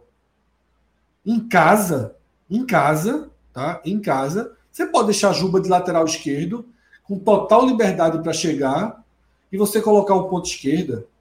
Agora, por exemplo, foram 20 minutos apenas. Mas Filipinho mostrou a característica que pode combinar com a de Juba. Filipinho, claro que é o Caruaru City, claro que o jogo estava ganho. Tem todos os claros do mundo. Mas Filipinho entra muito na área. Pelo menos, já, já tinha esse relato do ABC né? Já vinha de lá esse relato que o atacante quer um lateral de potencial ofensivo maior do que de potencial defensivo, mas. E Cariús vem fazendo um pouco isso, por isso que Juba tem encaixado também esse ano, Felipe. Veja só, Hoje, Juba, e aí, se você quer a, a, a palavra, Juba é a referência técnica do esporte.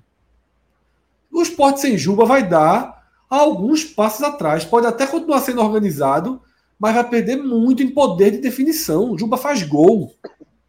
Juba bate falta na cabeça, cruzamento. Juba dá assistência para gol. O esporte depende é, Fred, de. Veja, gol sair. Muito bom. Muito bonito seu discurso, coisa e tal, mas assim, eu esperava alguma coisa do tipo, não, eu errei, admito, mas tudo bem, tá tudo certo. Assim, indiretamente, talvez você queira dizer isso. Agora, eu, eu invejo, né, fiquei com certa inveja de você, que você disse assim, o esporte tem um problema. Eu vou dizer uma coisa, no dia que o Santa tiver um problema, vou ser o cara mais feliz desse mundo, velho. Não, é, não, veja só. O Santa Cruz, assim, Felipe, a gente já teve um debate ano passado, e eu fui muito sincero naquele debate, assim. Eu, eu, eu, eu, eu admiro, velho. Eu admiro a persistência, assim, de quem não, não larga, assim. Muitos largaram. Eu acho que muitos largaram. Mas. Pode, pode até pegar de volta de novo, sabe? Eu, eu, eu talvez fosse um desses, assim. Mas eu, eu, tem umas, umas derrotas do Santa, assim, que são né, que custam caro demais. Assim, é um time que perde jogos que custam caro demais, como aquela. aquela que foi justamente esse jogo que a gente falou. O Santa tinha sido rebaixado de novo para a quarta divisão e perdeu aquele jogo. Né, a torcida foi para o estádio pós-pandemia, aquele jogo que valia a vaga na Copa do Nordeste. Me fugiu agora a partida. Né, foi aquele 3 a 3 eu acho. Né. Floresta, né? Quanto Floresta, eu estava lá. Eu tava Exatamente. Lá. Foi ali que a gente teve olha, debate. Olha... O cara ir para um jogo depois daquilo é foda. Eu tava lá, eu tava lá, o Santos estava ganhando o jogo, já acho que já no finzinho. Aí, de repente, a torcida começou a gritar um nome assim. Eu digo, que porra é isso? Tipo, é, era alguém que tava lastindo o jogo, algum influência, algum, algum assim, algum uma pessoa dessa, uma personalidade que eu não conhecia. E aí, quando eu olhei assim, eu digo, a merda vai cobrir. A merda vai cobrir agora. Levou um gol, não deu dois minutos. Acho que foi Ney Silva que tava É dispersão demais, né, Felipe? Para um jogo, né? É demais, porra, demais, é. Uma, tem, tem certa coisa, tem jogos, jogos que você tem que focar. Eu, eu, eu era uma pessoa que eu demorei para me render assim a ideia de tomar cerveja em dia de jogo. As pessoas não entendiam por quê. Veja bem, eu adoro jogo e eu adoro tomar cerveja. Então, por que não fazer as duas coisas juntas?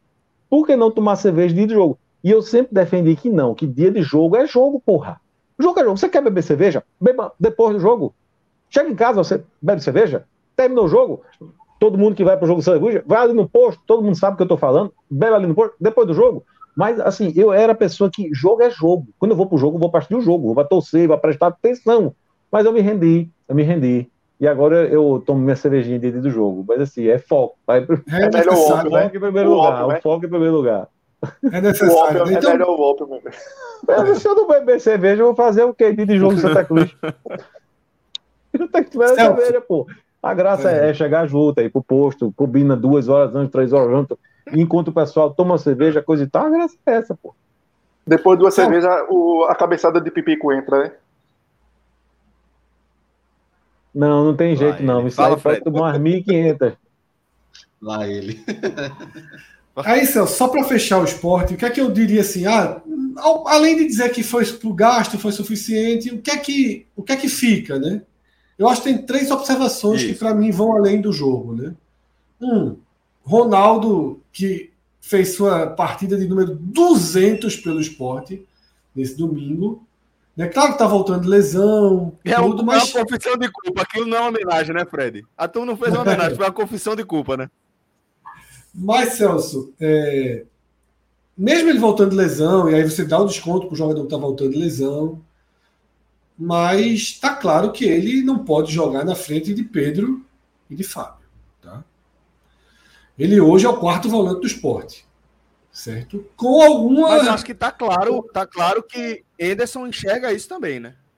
Também acho que está claro. Também acho que está claro. Acho que ele não pode jogar e não vai. Mesmo sendo a liderança. Tá?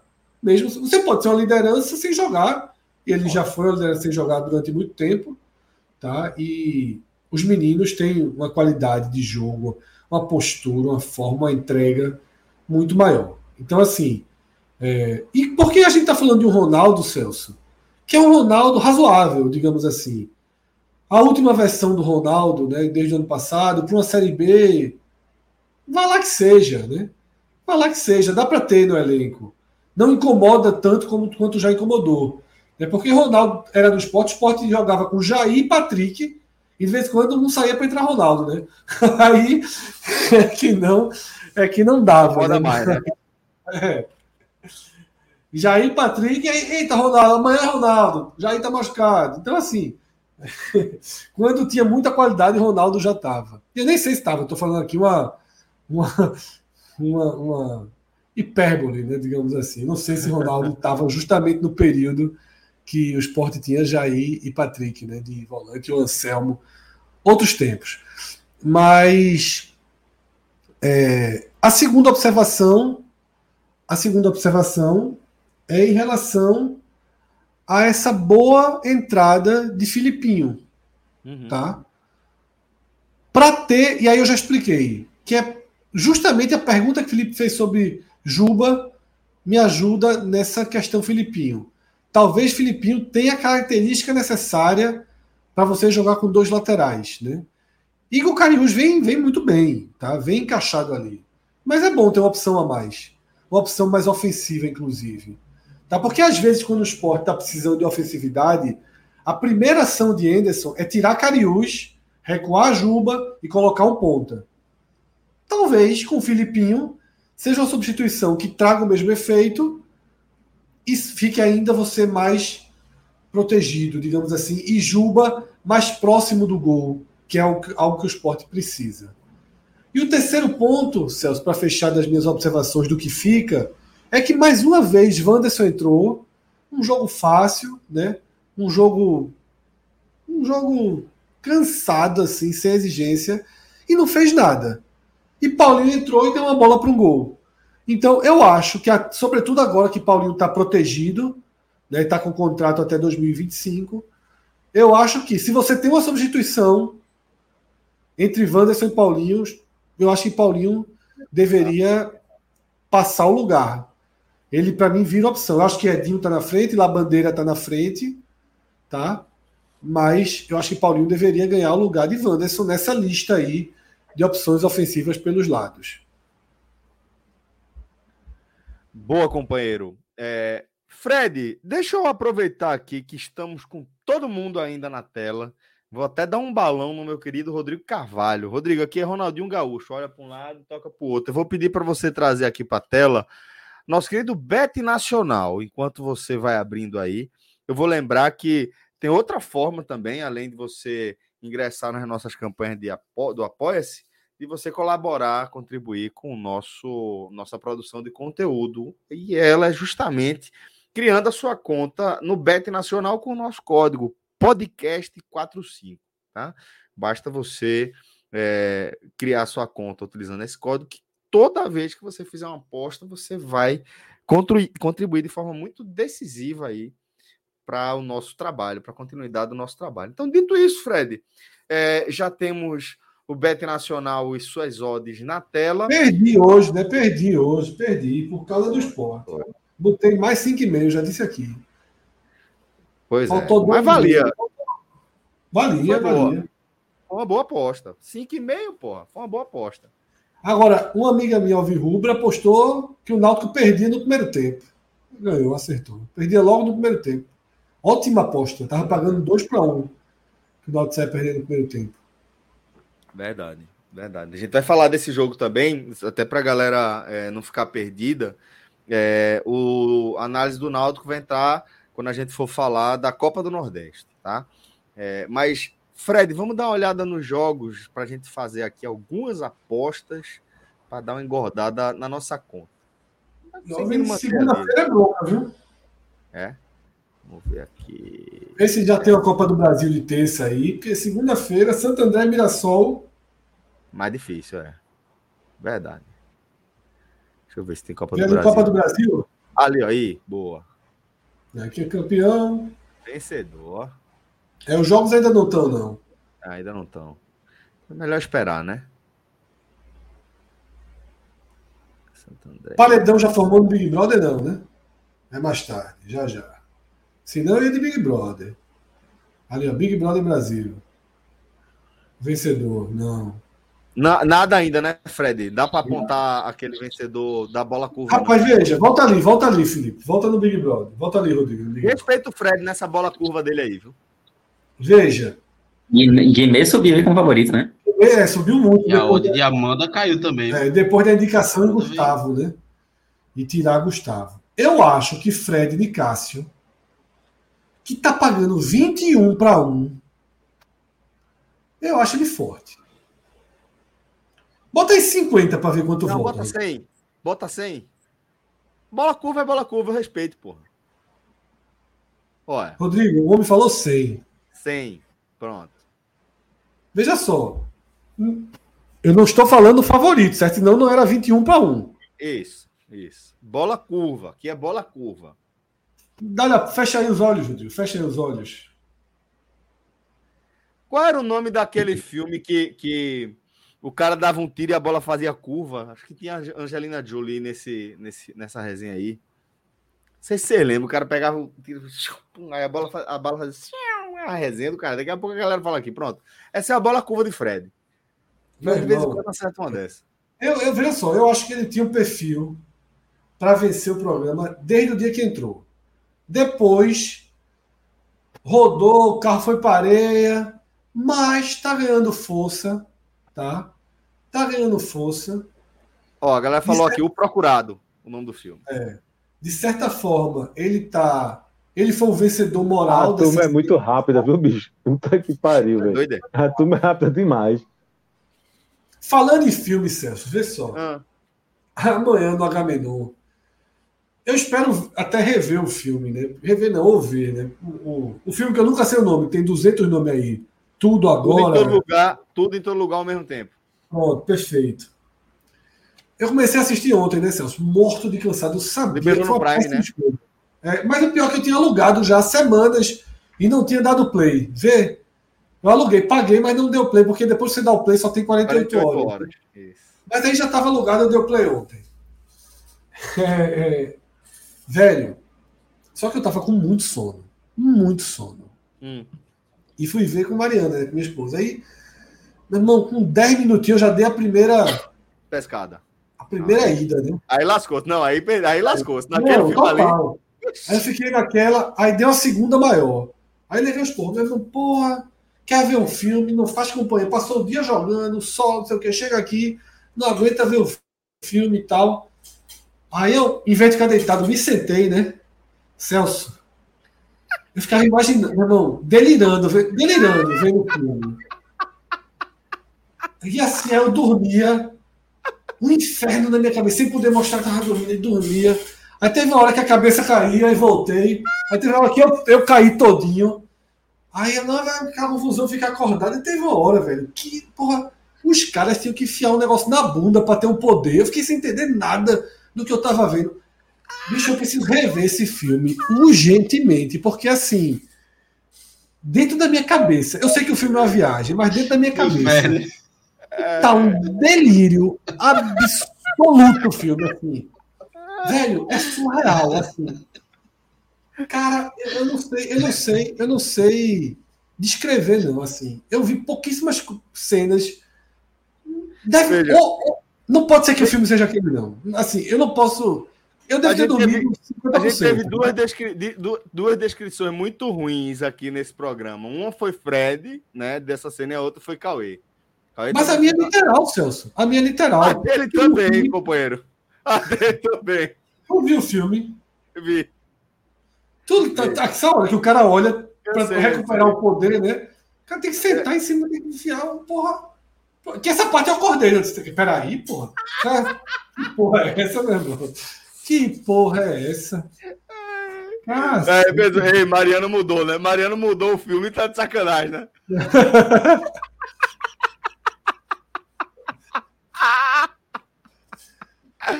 Ai, Agora depois, mais tarde, eu acordei e vi outra indicação de minhoca, After Sun, mas eu deixo para comentar no Agamenon, mãe.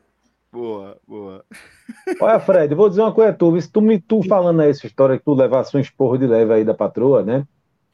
Não foi tão leve, não. Não, mas enfim, eu me lembrei, eu me lembrei de uma história, vice bicho, que um amigo meu, um amigo meu me contou, um grandão, um que cresceu demais e ficou abestalhado. Disse que uma vez ele estava dentro do carro, isso que foi ele que me contou a história, vice, que uma vez estava dentro do carro e quando ele viu assim, ele e a patroa dentro do carro, aí disse que parecia uma menina assim, ele achou bonita, né?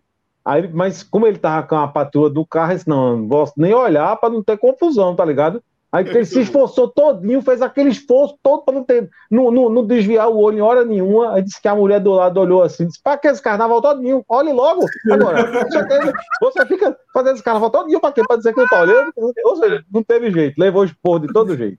Até não olhando, né, velho? É foda. É, olo, velho. Mas é isso, vamos. A gente foi na nossa, na nossa bola curva aí, tá? Fred meteu um Fred Nicásio aí na para ganhar o Big Brother nessa bola curva. Chato e indisponível ainda. É isso, betnacional.com, galera. Agora sim, vamos girar a pauta, tá? É, e agora a gente vai falar do Campeonato Baiano. Portanto, Franja, é, se você estiver cansado, fica à vontade para a gente seguir também.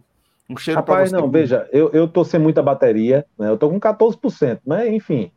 É, eu, eu, eu, eu, sinceramente, é, eu, eu não tenho muita condição, eu não tenho muitas condições, né? Eu, fica, eu analiso aquilo. Fica na audiência para perturbar Fred. Eu vou ficar. Isso. Mas veja, eu, o que eu, eu acho que o que eu preciso, o que precisa é uma pergunta assim que precisa ser respondida. Eu não estou tirando onda, não é, não é, nada disso, não. Não estou com gracinha, não, porque eu não tenho condições de fazer isso, não. Porque quem analisa o Santa Cruz, quem torce pelo Santa Cruz, não tem condições de falar de Vitória e Bahia, não, tá? Então, feita essa, essa observação, ressalva.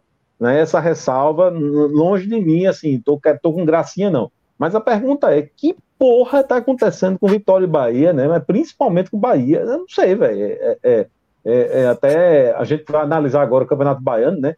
Mas é, até na Copa do Nordeste vai ser falado depois, né? Acho que Sim. são as duas grandes decepções, digamos aí, as, as, grandes zebras desse Nordestão. E eu queria Sim. muito que vocês respondessem que porra tá acontecendo com os baianos. Feita a ressalva que eu não tô com gracinha, porque o Santa Cruz tá uma joguinha tão grande também, né? Enfim. Mas um abraço a todo mundo. Eu vou prometo que eu vou ficar na audiência, viu? Se Fred se alguma gracinha, eu vou exigir direito de resposta. Fica à vontade. Pessoal, vontade. um abraço para vocês aí. Aqui, turma aqui gosta da, da fuleiragem na ausência, né? É, eu vi, eu ia falar de uma feijoadazinha, uma feijoadazinha que eu vi no Instagram no almoço, mas deixa para outro.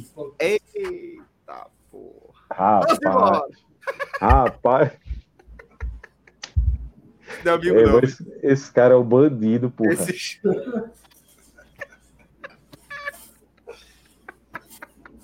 Fica mais um pouquinho agora, Fran. O cara comendo bola, eu vou embora, ele conseguir acabar com qualquer argumento. É por isso, porra. Por isso que eu não digo, porra, que eu tenho minhas ressalvas com o Fred, ninguém sabe por que é, porra. E continuo sem saber, não explique, não. Pessoal, um abração. Valeu pra todo mundo. Abraço. Ai, velho, vamos lá. Companheiro Pedro Pereira. Velho, é, vamos abrir aqui a análise do, do baiano acho que a gente vai falar sobretudo da situação do Vitória, né, velho? É, você, daqui a pouco, acho que inevitavelmente vai tentar responder aí essa pergunta do Franja sobre o, o futebol baiano como um todo, mas olhando aqui para o Campeonato Baiano, a situação do Vitória é, é, é, dramática. Não sei se, como é que a gente pode colocar de outra forma, né? É, eu acho que a grande manchete do futebol baiano hoje Apesar da goleada do Bahia, que a gente vai falar daqui a pouco, é, que foi com o time sub-20, a gente vai falar sobre, sobre esse contexto. Mas a grande manchete dessa última rodada do, da primeira fase do Campeonato Baiano, sem dúvida nenhuma, é a eliminação do Vitória. Ô Pedro, é... eu acho que é uma manchete. Eu acho que é uma manchete do futebol brasileiro nesse domingo. Do futebol Talvez. brasileiro. Talvez, até porque é certamente aí a primeira, a primeira eliminação de um time. Exatamente, da nova regra. Né? grandes, né? Da Copa do Brasil 2024. Embora, eu acho que a gente vai ter que tratar disso aqui hoje também. O presidente do Vitória, Fábio, Fábio Mota, numa entrevista à Itapuã FM hoje, depois do jogo já, falou que para ele o Vitória não está fora ainda da Copa do Brasil. E eu acho que a gente pode tratar disso daqui a pouco. É, mas assim, eu acho que o Vitória, pela, pelo quinto ano seguido, fora do, do G4 do Campeonato Baiano, é um negócio que, pô, ninguém nunca imaginaria, né? Se você falasse, se tivesse uma odd aí no Baixa Nacional, de cinco anos atrás, dizendo que o Vitória ficaria cinco anos seguidos é, fora do G4, pô, o cara, o cara que apostasse ali estaria milionário. Nós é... todos fomos no tempo que toda final era Bahia e Vitória, pô. Quanto mais ficar fora Exatamente. dos quatro. Né? É. Exatamente. E hoje, pelo, pelo contexto atual do Bahia, né, eu não consigo nem garantir que o Bahia vai ser campeão. Mas também para daqui a pouco. É, o Vitória hoje, ele sequer conseguiu fazer a parte dele no Barradão. É, claro que existia ali uma combinação difícil, não era impossível. É, tinha que torcer para o Bahia vencer o, Itabuna, e o Bahia com, com time sub-20, quase sub-17. É, mas o Itabuna não vencia cinco jogos. É, ainda tinha outra possibilidade ali com a Jacuipense, que era mais difícil também. Mas o Vitória tinha a obrigação, no mínimo, de vencer o Barcelona. E nem isso conseguiu. Assim, é uma situação periclitante assim, para o Vitória você ficar cinco anos seguidos é, fora do, do campeonato, fora do G4 do Campeonato Baiano. É algo praticamente inédito. Estava dando uma pesquisada aqui. Até ocorreu mais ou menos tá na década de 20 e 30, tipo, final da década de 20, início de 30. Mas tem um cenário ali que o Vitória ainda ficou dois anos sem participar e tal. Então, dá para dizer que é inédito. Se, se você pegasse assim, cinco participações seguidas do Vitória no Campeonato Baiano, cinco edições do Campeonato Baiano seguidas, você nunca viu ali o Vitória do quinto para baixo nas cinco. E essa teve o agravante de ficar em sexto, não mais em quinto, a Vitória tinha ficado em quinto quatro vezes seguidas. Agora ainda perde mais uma posição, perdeu uma posição hoje para o Bahia de Feira. E fez um campeonato terrível, foi goleado pelo Itabuna em casa. Tomou quatro do, do Itabuna em casa. É, então, eu acho que o Vitória, para a Série B, que se aproxime, que, claro, é o grande objetivo do Vitória, vai ter que se reforçar muito. Porque o Vitória refez o time dele é, em relação ao ano passado, tinha que refazer, né? O Vitória conseguiu o acesso para a Série C, é preciso lembrar, de forma dramática. A mão de Deus, Pedro, né? O próprio é, técnico escreveu sobre isso. Pedro, e o Vitória precisa. É, você estava falando sobre né, o ineditismo dessa situação do Vitória, e eu estava esperando até ter um gancho para falar da Série C do ano passado, porque talvez essa Série C do ano passado, esse acesso, que mesmo de forma dramática veio, seja algo fora da curva dos últimos anos do Vitória. Porque o roteiro de desconstrução do Vitória, você voltar para a Série B dá um, dá um oxigênio onde todo o desenho é de assim. Eu estava pensando nisso, porque se o Vitória não sobe, a gente começaria a debater uma pauta, porque talvez o Santa Cruz seja o time que, pelo menos para a nossa geração, que mais desabou no futebol brasileiro. Dos anos 70 para cá, eu acho que o Santa Cruz é o time de maior uhum de mais que mais sentiu né, o tempo, né, o, as mudanças e os resultados do futebol.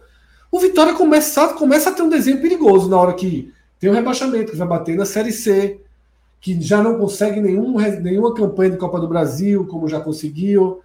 Né, na Copa do Nordeste virou também coadjuvante, anos sem participar, e no Baiano, cinco anos seguidos sem estar entre os quatro. Mas como volta para a Série B, você tem um freio nessa, né, nessa implosão. Ô, Fred, e chegou a flertar. Antes do acesso, chegou a flertar na primeira fase com o rebaixamento. Com o rebaixamento, exatamente. Foi bom se conseguiu no, na reta do, do, do, segundo turno ali, do, vamos dizer assim, do, da, da primeira fase, mudar o cenário. Mas o Vitória flertava muito com o rebaixamento. É, e é o que Cássio Zipoli fala, a Série C é a mais fácil de subir o desenho dela para subir é mais fácil que o da D, por exemplo, que é uma sequência de mata-matas, né? É uma coisa. Da série C tem um desenho para subir mais possível. Mas volta, Pedro, para a tua linha. Não, é isso tudo, Fred, com um cenário político também tenebroso, né? Vitória, uma troca de presidente assim absurda nos últimos anos e que contribui decisivamente para esse cenário do futebol também, né? Para esses resultados dentro de campo.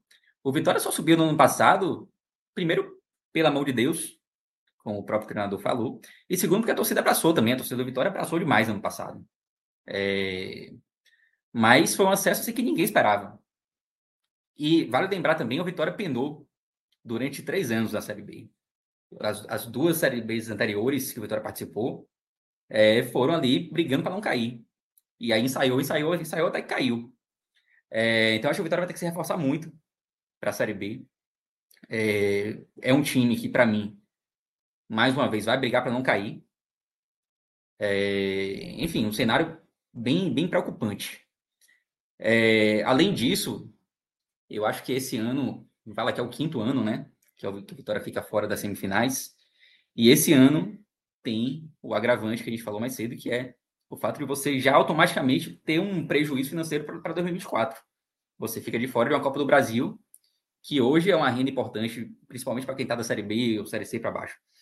É... Então, o Vitória tem esse baque.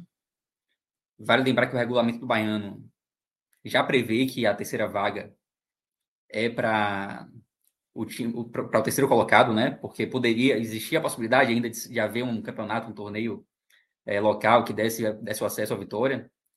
Mas pelo campeonato, pelo regulamento do Campeonato Baiano, isso já está decidido que vai ser de fato o terceiro colocado do Campeonato Baiano.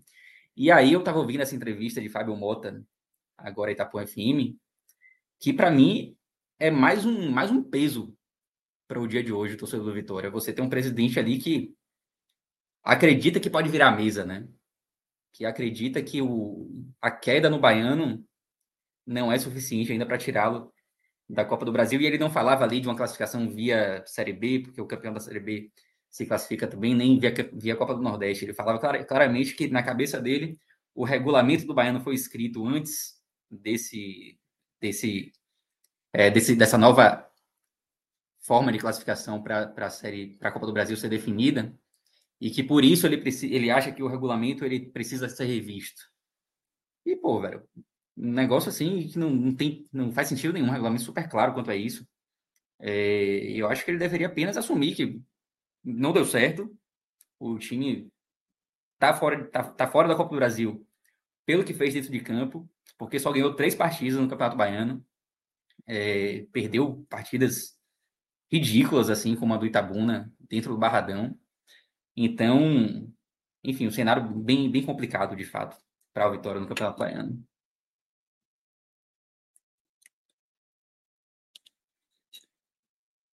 Eu não sei se vocês querem completar alguma coisa em relação ao Vitória, senão a gente parte já. Pedro, pra... até reforçando, que eu acho que dos clubes que eu vi é, nesse cenário de Série B, o Vitória é um dos piores, viu? das equipes que eu vi atuando, como falei até na, anteriormente, eu cheguei a ver 15, 15 dos 20. Vitória, para mim, é um dos mais tenebrosos. Viu? E, e aí vai para mais uma reformulação. Eu é, já estava dinheiro. Eu falo 15 jogadores, né? Reformulação gigantesca né, pela frente. Isso, né? você já vai para. Aí traz. Foi até na, na última live que eu participei com, com o Vilar, se agarrando em Thiago Rodrigues como uma solução para o gol. Mais um enxugar gelo, que talvez um cara que não seja essa segurança que o Vitória tenha que ter diante de uma equipe com fragilidade, que muitas vezes você tem um goleiro que resolva a parada, ajuda muito a escapar de um rebaixamento. Então eu, eu enxergo Vitória hoje se, se, essa, se essa mudança que eles vão, eles vão ter um mês e pouco para poder se organizar, né? Se nesse um mês e pouco eles não conseguirem menos uma, uma mudança total de, de rumo, vai ser um sério candidato a rebaixamento. E caindo, gastando muito, né? Ainda tem isso. Porque com tanta reformulação, a conta tem que ser paga, né? Cai destrambelhado, um né? Mês de, isso. Um mês e pouco dedicado exclusivamente a isso aí, né, Cauê? Porque o Vitória não Exato. tem mais Copa do Nordeste. Está praticamente eliminado. A gente vai falar de Copa do Nordeste daqui a pouco. Mas o Vitória tem dois pontos. Num grupo em que o quarto Isso. colocado tem nove. Então está praticamente eliminado. E vai ter a Copa do Brasil. Que já trocou de treinador, né? Já trocou de treinador, ou seja, já está no já segundo treinador. Vai demitir o novo, de novo? Um será que a questão é, treinador? Um jogo, deu sorte no sorteio da Copa do Brasil, né? Deu sorte. deu sorte. Tem um jogo... mas, mas, Fred, o Vitória tá perdendo o jogo de campeonato baiano, né? Não tá conseguindo. É, conseguir veja só, não ganhar hoje. Veja você falou, não fazer 1x0 no Barcelona hoje. Tá?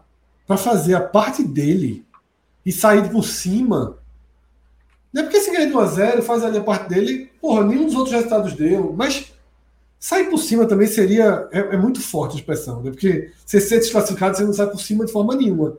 Mas pelo menos você não teria a torcida do Bahia dizendo, porra, nem ganhar ganhou. Né? Você não teria torcida no estádio, os memes, tudo aquilo que gera uma frustração do peso. Porque o pior é o seguinte: quando você pega um, um jogo como esse, você não ganha, dá a sensação que você é incapaz de ganhar de, de todo mundo, pô. Dá uma sensação de incapacidade muito grande. Você tem uma decisão no Barradão, porra, contra um time da parte de baixo da tabela, tá? que não tá ali no foco, e você faz um 0 a 0 pô. Você não faz um gol, pô. É, é Fred, além do que, essa incapacidade começa a gerar, até para um confronto desse de Copa do Brasil, o medo de, primeiro, tu não sabe na reformulação se tu fica. Então o, jogo, é. o próprio jogador não sabe. Ele, Pô, será que eu vou dançar nessa? E na própria capacidade de conseguir os resultados. Se você, diante de, um, de um, um, uma equipe frágil, você não consegue resolver, como você disse aí, em casa, e está eliminado no, no, no, próprio Barradão, como é que você vai disputar uma vaga de Copa do Brasil fora de casa, com a, a única proteção é empate? Beleza. Mas do jeito que o Vitória está hoje, não é uma grande proteção. É, e, Exato. e assim, sobre, sobre a Copa do Brasil, que o Vitória vai jogar quarta-feira quarta agora, quem é mais forte, né? O Barcelona de Ilhéus, que é o sétimo colocado do Baiano, ou o sétimo colocado do Carioca? O Vitória vai ter um jogo mais difícil do que ele teve hoje. E fora de casa. É é. Nova Iguaçu, né? Para quem não, não tá ligado. Ô Pedro, ô Celso também, antes de entrar no Bahia, tá? Porque eu acho que faz mais sentido trazer aqui do que depois, dizendo que nesse domingo também é, outro clube bem tradicional dentro do seu estado, e tradicional também futebol do Nordeste, também ficou, foi eliminado da, da né, precocemente do estadual, foi o CSA. Tá? O CSA ele é, ficou em quinto né, na primeira fase do Campeonato Alagoano. Agora, por que o CSA, a, a manchete da Copa do Brasil não vale para o CSA? Porque lá uma vaga vai ser disputada por uma taça, taça estadual, né? Que cá entre nós existe muitas vezes para dar essa proteção. Só que na Bahia não, não foi colocado isso no regulamento, né? Como em Pernambuco também não foi. Em Alagoas tem essa taça, que eu me foge o nome da taça aqui agora, mas é uma taça estadual, né, de menor, menor importância, então o CSA tem a chance de, através dessa taça, conseguir a vaga na Copa do Brasil. Mas é outro time, o CSA foi rebaixado para a terceira divisão, Tá? Penou muito no início do Alagoano, depois recuperou um pouco, mas não se classifica. Nem faz uma Copa do Nordeste desastrosa, como é o caso do Vitória.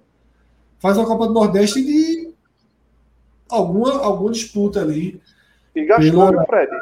Ao contrário do Náutico, que está bem, assim, torneiras fechadas em relação a gasto com orçamento, o CSA montou uma equipe que não era para estar com esse sufoco todo, não, viu? E trocou treinador também, né? Esse ah, exato, passou... é. Já trocou treinador também. Tá na briga, né? Na Copa do Nordeste, ao contrário do Vitória, tá Isso. na briga. Não é, não é um terror de, de, de, de início de temporada, tá? Mas que não pesa, né? Pesa, até porque o rival faz um ano bom, né? O CRB. É um... Dessa tua lista, Cauê, de 15 times que, já você, que você já viu da série, da série B, a gente citou Sim. o CRB em que, em que bloco? Eu separei mentalmente, eu até ia fazer uma postagem sobre isso no, durante a semana. Eu estava esperando o jogo do Havaí com, com o Retrô para ver o Havaí. Eu não consegui ver o Havaí nem o Criciúma. Para ficar faltando só é. Londrina e, e, os dois da segunda divisão paulista, né? Que é Ponte Preta. Não, Londrina tá, tá... não, com aquele goleiro.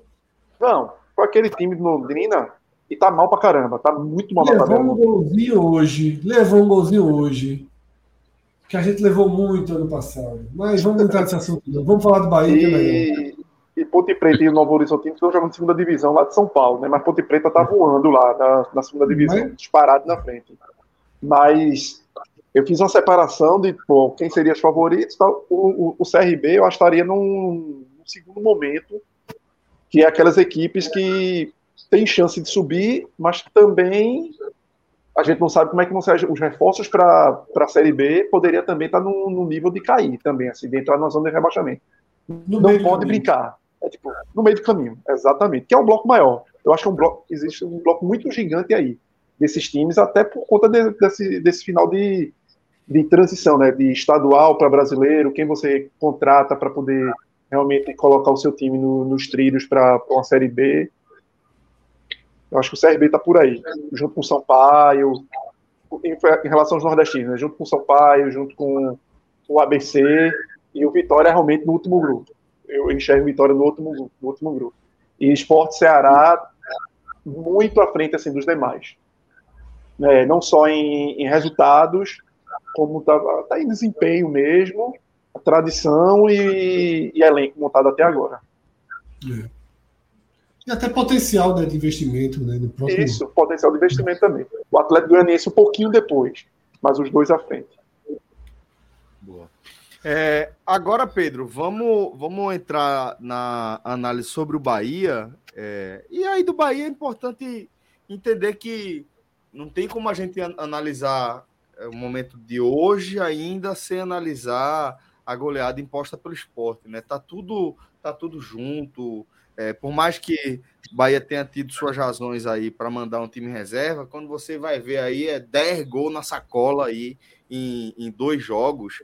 E assim, com todas as ressalvas, com tudo, tá lá, né? E é o torcedor que já tá magoado, que já tá machucado, que vai tomar mais quatro aí. Então, é, vamos analisar, vamos entender qual é o ambiente que a gente encontra no, no tricolor de aço. É, em tese, Fred, esse, esse jogo de hoje, ele não tinha assim o poder, o poder de mudar o ambiente do Bahia, né? Porque era um jogo em que o Bahia ia com o time sub-20. O, o, time que o Bahia levou a campo hoje, ele era tão, tão, tão jovem que o Bahia fez hoje é, duas estreias de jogadores que entrar, entraram ali no hall dos três jogadores mais jovens que já atuaram com a camisa do Bahia no jogo profissional. É, Pedro Cone, que ficou em terceiro, e é, Roger Gabriel, que acabou se tornando, bateu, bateu o recorde, né? Bateu o recorde que era beijoca, que era de beijoca. É, Roger Gabriel foi um jogador que fez, 15, fez 16 anos há duas semanas atrás. Tipo, há duas semanas atrás o cara tinha 15 anos. É foda, então, né? Então, era um, era um time muito, muito jovem, assim. Com 15 anos, é... o Fred tava levando frango na quadra do, do, do São Bento. Pois é, e o cara tá lá defendendo o Bahia. Então, em tese, esse jogo ele, ele não mudaria. E acho que não muda, na verdade, o contexto geral assim do Bahia. O Bahia tá num momento de crise. E essa crise ela continuaria, mesmo que o Bahia tivesse goleado hoje por 4 a 0 o Itabuna. E eu acho que a crise ela não é muito aprofundada por conta desse resultado, não. É, mas eu acho que não deixa de incomodar. Eu acho que mesmo o torcedor do Bahia que estava torcendo hoje para uma derrota, para prejudicar a vitória e tal, ele se incomoda, ou ao menos deveria se incomodar quando ele vê um placar ali de 4 a 0 a favor do, do Itabuna, né? A gente está falando de um time de campeonato baiano, por mais que o Itabuna seja um time extremamente tradicional, é, já disputou inclusive Série A de brasileiro, é, embora estivesse afastado há muito tempo já do Campeonato Baiano, mas o Bahia, ele não, ele na sua história, ele não está acostumado a perder de goleada dos times do interior do estado. É, essa foi apenas a segunda vez, inclusive. E é curioso que a primeira vez foi contra o Ipitanga em 2009, que o Betão também tomou 4 a 0 E para você ver como os resultados ficam, né? Esse jogo contra o Ipitanga em 2009, o Bahia também levou um time alternativo, não era um time sub-20, mas era um time bem, bem mexido ali. Só que ninguém se lembra desse detalhe. Você tem que buscar para você lembrar que o Bahia utilizou um time reserva. Todo mundo se lembra que o Bahia foi goleado pelo Ipitanga. O Ipitanga, as pessoas que acompanhavam o futebol ali, tem o Ipitanga como um carrasco do Bahia, na época em que o Ipitanga participava da Série A do Bahia. Né? É, e esse jogo de hoje é a mesma coisa. Claro que existe o contexto ali de um time sub-20, mas era um time que representava o, o futebol profissional do Bahia, no Campeonato Baiano. Então, daqui a 10 anos, daqui a 15 anos, se o Bahia levar uma nova goleada de um time do interior, a gente vai lembrar desse jogo e pouca gente vai se lembrar que o Bahia estava ali com um time muito mexido. Então, os resultados ficam e eu acho que isso incomoda, incomodou é, o torcedor de alguma forma. É, mas assim, claro que o Bahia estava classificado, enfim, já estava inclusive com a primeira posição garantida. É, não poderia perder a primeira posição. Hoje, hoje ainda garantiu a vaga na Copa do Brasil, porque o Juazeirense perdeu. Então o Bahia ainda teve, ainda teve esse bônus hoje, mesmo sendo goleado, ainda garantiu a vaga na Copa do Brasil, por conta da derrota do Juazeirense. Mesmo que o Bahia seja eliminado na semifinal, ele não tem mais possibilidade de ficar em quarto, quarto lugar. Então já está garantido na Copa do Brasil. É, mas assim, você soma a derrota para o esporte, o 6 a 0 que ninguém se recuperou ainda. O 3 a 0 para Fortaleza, que ninguém se recuperou ainda, foi um jogo em casa. Você soma tudo isso e você vem com a cerejinha. Os quatro, ali, pontos, os quatro pontos. Os quatro pontos da Copa do Nordeste. Quatro pontos Exato. na Copa do Nordeste, pô. Sendo três deles, sendo três deles com a vitória do apertada contra o Atlético de Alagoinha, pô. É um, Exato. O Beto tem uma é. situação é. complicadíssima na Copa do Nordeste. É, embora a diferença ali para o o terceiro para o quarto colocado seja até pequena, mas quando você olha a tabela, a gente vai falar disso daqui a pouco, daqui a pouco também sobre a Copa do Nordeste, mas quando você olha a tabela do, dos times que estão ali no G4 do grupo do Bahia, você fica com medo, você acha que não vai dar. Pelo menos essa é a minha sensação. É, mas enfim, uma, uma, goleada histórica assim do Bahia. Quando você bota aí o peso dos jogos recentes, fica um negócio mais estrondoso ainda. Essa, essa é somente a terceira vez que o Bahia perde dois jogos seguidos por uma diferença de quatro gols ou mais. Terceira vez na história. A última tinha sido no Robertão de 70. Então não é um negócio que acontece todo dia. E, como eu disse, né? Tipo, é uma cerejinha no bolo que não incomoda ninguém, não chega a incomodar assim, mas não deixa de estar tá, tá de tá lá, né? Uma cerejinha ali, esse 4 a 0 do, do Itabuna, né? Então não muda o cenário como um todo. O Bahia vai para uma semana dificílima agora, é, com jogo de, de Copa do Brasil, que por sorte vai ser em Pituaçu, é, praticamente uma inversão, assim, né? De mando de campo, embora a Jacuipense é, tenha um total, certo costume. Total. É, a, Jacuipense, ela, ela, ela, costuma mandar jogos em Pituaçu com uma certa regularidade, assim, sabe? Mas não deixa Mas de ser, a, tipo, o Bahia tá sendo. Até a operação do ingresso foi pro Bahia, né? Eu vi que até a operação é. do ingresso pelo Bahia. É. Não, é inversão de mando de campo, total. É, tipo, e, e o Bahia claramente é beneficiado, isso não, não se discute, né? O Bahia foi muito beneficiado com esse jogo em Pituaçu. E ainda com o Bavi, que claro que é um Bavi que perdeu um pouco a importância por conta do momento que a dupla Bavi vive, tipo, quase eliminação. O Bahia, o Bahia ainda sonhando ali, para o Bahia talvez ainda tenha algum sentido, né? Você ainda sonha com a classificação na Copa do Nordeste, para Vitória nem tanto. Então, um Bavi que perde motivação, mas que não deixa de ser um jogo complicado, né? Porque se o Bahia toma um, uma goleada como tomou do esporte no, no Bavi, aí, meu irmão, aí o Não, é isso que eu tô dizendo, pô. É, isoladamente, tudo passa, pô. Isoladamente, tudo faz parte do futebol, sabe? Até um 6 a 0 faz parte do futebol, não foi o primeiro. Tem não sei quantas décadas que não rolava, mas faz parte. Agora, quando junto o bololô, é que é, é quando você faz, porra, alguma coisa, né? Algo, algo de certo não está no lugar, né? É, sem dúvida, sem dúvida. Bahia, eu falei que o Vitória precisa se reforçar para a Série B, né? E, e, eu acho que na situação do Bahia é ainda mais grave. O Bahia precisa se reforçar ainda mais do que o Vitória, porque o Bahia tem um contexto de, de dificuldade muito maior do que o Vitória vai, vai ter, né? É, se você botar na balança hoje, claro que a situação do Vitória é mais complicada, um momento muito pior, e já dura algum, algum tempo e tal. Mas eu acho que o Bahia ele precisa se reforçar mais do que o Vitória devido ao desafio técnico que vai ter na Série A, entendeu? É, enfim, uma situação do futebol baiano poucas vezes vista, né? Talvez. Eu não, não diria que seria a maior crise de, desde o rebaixamento para a Série C. Mas é um momento complicado, tanto de Bahia quanto Vitória. O Bahia tem, tem uma bona de ter subido para a Série A, né?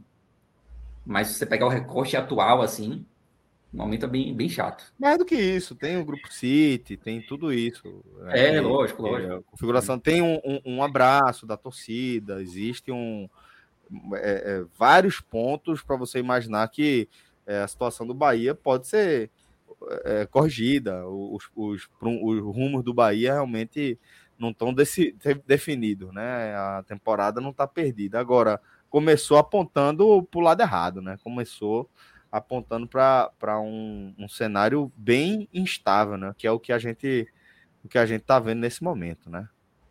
É, e dá tempo de mudar. tem um mês e meio aí também, né? Para contratar. O Bahia precisa se reforçar. É, porque se o Bahia entra no Campeonato Brasileiro da Série A com o time que tem hoje, esqueça, né? Tipo, o rebaixamento é certo. E vai ser tomando goleada aí da rodo. Toda rodada aí. É, mas o Bahia tem um mês e meio. É, com, com uma, uma, tabela ainda cheia, né? Ainda mais é, se conseguir se classificar na Copa do Nordeste, que eu acho que não vai acontecer. Mas vai ter aquela aquele mês e meio que o Vitória vai ter, por exemplo, né? Uhum. Aí vai trocar o pneu ali com o carro andando. Mas ainda assim, eu acho que tem salvação também. É, o Bahia pode ainda se reforçar a ponto de conseguir fazer uma Série A tranquila, de conseguir não brigar para ali no rebaixamento, né? Conseguir brigar um pouquinho mais acima. Mas enfim, é, o cenário atual é preocupante. É, o Bahia deu sorte na, na semifinal para mim, tá? Só finalizando aqui o campeonato. É, pegou para mim o, a, a, equipe mais, mais acessível ali das, das três. Não, não que as outras não sejam, mas a equipe, a equipe um pouco mais tranquila. Tranquila, é, que é o Itabuna. É, o Itabuna fez um campeonato. O início do Itabuna foi muito bom. Ganhou os três primeiros jogos. Depois o Itabuna parece que parou de jogar, assim, né? E voltou hoje. Mas voltou hoje com, com um time sub-20 do Bahia. É, o Itabuna empatou com o Docimeu, que foi o pior time que estava disparadamente. Só, é, Baiano aí de volta, né, Pedro? E de volta. E de volta e não tem vantagem de dois resultados iguais, né? O empate leva para os pênaltis. É, a distância não incomoda, não? Porque foi, tão, foi muito citada hoje, né? Entre as justificativas para se colocar um sub. Sub qualquer coisa, né? Quando chamam de sub-20, a do Bahia que é que chama de sub-17. O sub qualquer coisa aí que o Bahia mandou. Uma das justificativas foi essa, né? Porque eu questionei, sabe, Pedro, a utilização do sub, porque eu acho que na situação que o Bahia tá, quatro pontos da Copa do Nordeste, futebol horroroso, goleadas, né? Engolido por Fortaleza, engolido pelo esporte. Eu acho que os reservas precisam jogar. Então, assim, não precisava levar o titular, não. Mas eu acho que você deveria ter reservas em campo dando, sabe, jogador está precisando jogar, jogar. Um pouco daquilo que a gente comenta no esporte. Quem está precisando jogar? Então tem que usar alguns jogos para jogar, porque só treino, né, ainda mais nesse estilo do treinador, muita teoria, pouca prática, só treino talvez incomode. Mas aí foi muito debatido quando eu estava tendo essas, essas né, considerações e eu achei o argumento muito válido. Tá? Eu não acho que foi um argumento desprezível dos torcedores, não. Eu acho que 450 quilômetros de distância interna tem um peso considerável em você em você não levar nem os reservas. Mas aí eu pergunto, é, essa distância na semifinal não incomoda, não? Incomoda. Você também teria uma distância menor jogando contra o Jacuipense, mas também não é tão pertinho assim. Mas aí ele jogaria em casa é. dessa vez ou puxaria de novo para. É. É, teria essa questão, poder jogar é, em Riachão de Acuípe, poder jogar em Pituaçu. E ele faria a mesma é, coisa. É, em termos de distância, sem dúvida, é o pior cenário. Mas em termos técnicos, para mim, é o melhor. E sobre essa questão de ter poupado ou não, Fred, eu discordo, discordo de você, tá? Tipo, eu acho que deveria ter sido o sub-20 mesmo, até porque Paiva ele roda muito o elenco. Embora o Bahia não entre em jogos assim com time reserva, fez isso uma vez apenas, mas ele roda muito o elenco e os reservas estão sempre, sempre atuando com uma certa frequência. O cara que é reserva no jogo é titular no outro. E eu acho que um dos principais, uma das principais queixas assim da de Paiva e da comissão técnica como toda, como todo, e também um dos principais problemas do Bahia nesse primeiro momento é a falta de tempo ali para você treinar, porque se você quer mudar tanto a filosofia do time, a forma do time jogar, você precisa de tempo de treinamento e você precisa ali do time reserva treinando junto com o time titular. Tipo, o Bahia teve uma semana aí agora para treinar com o elenco todo reunido. O elenco ficou aqui em Salvador trabalhando. Então, eu acho que por conta disso, foi importante você ter levado um time que não é nem um reserva. Até porque o campeonato estava decidido. O Bahia era o primeiro colocado, já não tinha não, veja, qualquer importância. Hoje eu também tive um debate com os torcedores do Náutico, né, e até citei. Quando chegar o Náutico, eu posso até dizer isso ali na abertura eu até citei assim, três, três situações onde eu justifico o time. Que é uma, poupar jogador para mim é diferente de fazer o que o Bahia fez. né? Que é. Bahia, na verdade, foi além, né? mas que é o, é o, time B. O Bahia foi time C, ou menos que isso. Mas quando o time B como foi o Náutico, e o Bahia nesse caso também, sem nem o treinador viajar. Que é assim, meu irmão, eu não quero nada desse jogo, nada. Eu não quero ganhar. Veja só, tem uma mensagem implícita quando você faz isso, que é assim: eu não quero pontuar. Eu só quero me livrar desse jogo. E o Bahia está dentro de uma dos meus. A situação do Bahia, ela integra uma das minhas exigências, assim, que é a primeira delas, que é o jogo ser de um campeonato em que sua classificação e sua posição já estão definidas. Por posição, entenda, ter uma vantagem na segunda fase. Então, para o Bahia, ser primeiro ou segundo não importaria, estava classificado, era um jogo que o Bahia podia fazer o que quisesse. Então, a partir daí faz parte eu só consideraria os reservas porque eu acho que depois do 6 a 0 alguma resposta precisa vir. Ok, adiou a resposta para a Copa do Brasil. Mas aí toma um 4 a 0 e fica chato. Porque eu até vi um torcedor do Bahia retweetando, marcando outros assim. Os jornalistas lá no Sudeste, não sei o quê, pô, o que é está acontecendo e tal. Vai lá explicar? Tem que ficar explicando a cada um que jogou com sub não sei quanto, que já estava classificado, que era bom porque o Vitória é muita explicação, né? Para você amenizar o, o, o, o, o que fica do histórico da porrada e a imagem nacional, né? Beleza, a turma é desinformada. A turma é desinformada nacionalmente, a gente também não tem a obrigação de ficar informando ninguém, não. Tá? A gente também não tem a obrigação de ficar. Parece que no jogo do Náutico hoje falaram que para o Náutico, para qualquer clube do Nordeste chegar em São Paulo, tem que ir para Brasília ou para o Rio de Janeiro. Aí, meu amigo, Veja o ponto de desinformação que existe, né? mas vamos em frente.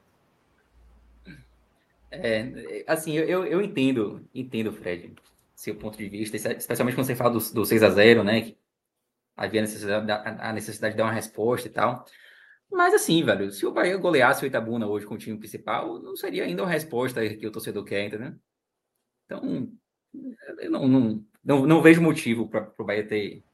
Que também não é contra o Jacuipense numa inversão de mando na quarta, né? Talvez a reação da Copa do Nordeste seja a resposta, né? É, mas eu acho que o jogo de Jacuipense, pela importância que tem, ele pode trazer algum, algum alívio. Não vai acabar a crise. Tipo, o torcedor ele vai continuar é, desconfiado. Mas se você vence Jacuipense, você, você consegue respirar ali durante dois segundos, assim. E aí a onda vem de novo. É, é difícil também, né? O que seria uma resposta depois de uma semana tão tenebrosa em que você toma três em casa, Fortaleza e seis do esporte? Não sei, eu não sei qual seria a resposta, assim. Acho que o Bahia vai precisar de um tempo é ainda. Garantir as duas classificações. Garantir a Copa do Brasil e buscar a Copa do Nordeste de alguma forma. Que vai ser bem complicado, assim. Não digo nem pelo, pela, pelo grau de dificuldade dos jogos do Bahia. Adversários. Mas, mas, de qualquer forma, assim, é Bavi, né? E uma vitória no Bavi sempre tem consequências positivas, assim, em termos de ambiente, né? Ainda mais com uma vitória convincente. Se, uma, se o Bahia classifica, classifica na Copa do Brasil, ganha de Jacuipense, depois tem uma vitória convincente no Clássico, aí o cenário já começa a mudar. Você vai, vai ter uma tranquilidade ali, é, vai deixando de lado essas derrotas que vão deixar marcas para sempre, mas você vai começando a esquecer elas. É, enfim, vamos ver os próximos, próximos é isso mesmo, semana. É isso, mesmo, bem... é isso mesmo. Dá para fazer a vida andar com esses dois dos resultados dessa semana se conseguir. É, essa semana vai ser bem, bem decisiva, assim, para esse primeiro trimestre do Bahia. Sem dúvida. Bom, vamos, vamos então, vamos entrar na no terceiro eixo aqui do nosso programa, onde a gente vai analisar a Copa do Nordeste. Mas antes eu vou pedir para Rodrigo Carvalho trazer alguns superchats que a gente recebeu ao longo da nossa, da nossa conversa por aqui, tá? Vamos ver o que é que o Rodrigo vai trazer para a gente aqui. Júnior Chaves. É, por esse cansaço mental, mais uma vez. Ah, tá, ele está falando aqui do esporte, né? Por esse cansaço mental, mais uma vez perdemos a chance de colocar um time reserva de base. Já já teremos problemas sérios de lesão. Já foi bem debatido, né? Já foi bem debatido. É aquele, aquela coisa, Cauê queria até mesclado hoje, eu hoje teria ido força máxima. Agora, tanto eu quanto o Cauê, acho que a gente é unânime que quarta-feira não há como ser diferente de, de 10 reservas em campo. Né? Gente pode questionar só o goleiro. Mas, não, veja só, até Fábio, como eu falei, Fábio e Pedro eu aceito. Para dar cada vez mais rodagem. No, no, no mais. Até Denival, Fred. Até Denival botava para. Veja, a gente tem que saber é... o nível de reserva que a gente tem. Verdade, Cauê. Inclusive tem uma coisa importante. Eu ouvi de um diretor do esporte, depois daquele Ceará Esporte, eu tive algumas conversas sobre goleiro, né? Porque ali né, deu, deu um alerta amarelo. E foi me passado isso, que Denival, ele entrou numa espécie de limbo, né? Que ele nem jogou tanto pela base, nem jogou tanto, ele é um goleiro com poucos jogos. Isso foi uma coisa que, que a direção da comissão técnica lamenta. Então, concordo com você, é jogar, né? É jogar. E, e aí, Fred, até nisso, se tem se, esse, essa observação, empresta o menino, velho. Se não vai usar, empresta porque ele precisa jogar. jogar. Em algum canto ele precisa jogar. E não ficar esperando um momento que talvez nunca aconteça. Perfeito. Perfeito, perfeito. Tem mais algum superchat aqui, Rodrigo? Que a gente deixou de passar? Não, então beleza, vamos lá. Vamos seguir em frente agora, a gente vai falar da Copa do Nordeste. Já contamos também com o Thiago Minhoca entre nós. Um abraço grande, meu caro. E também com Clauber Santana.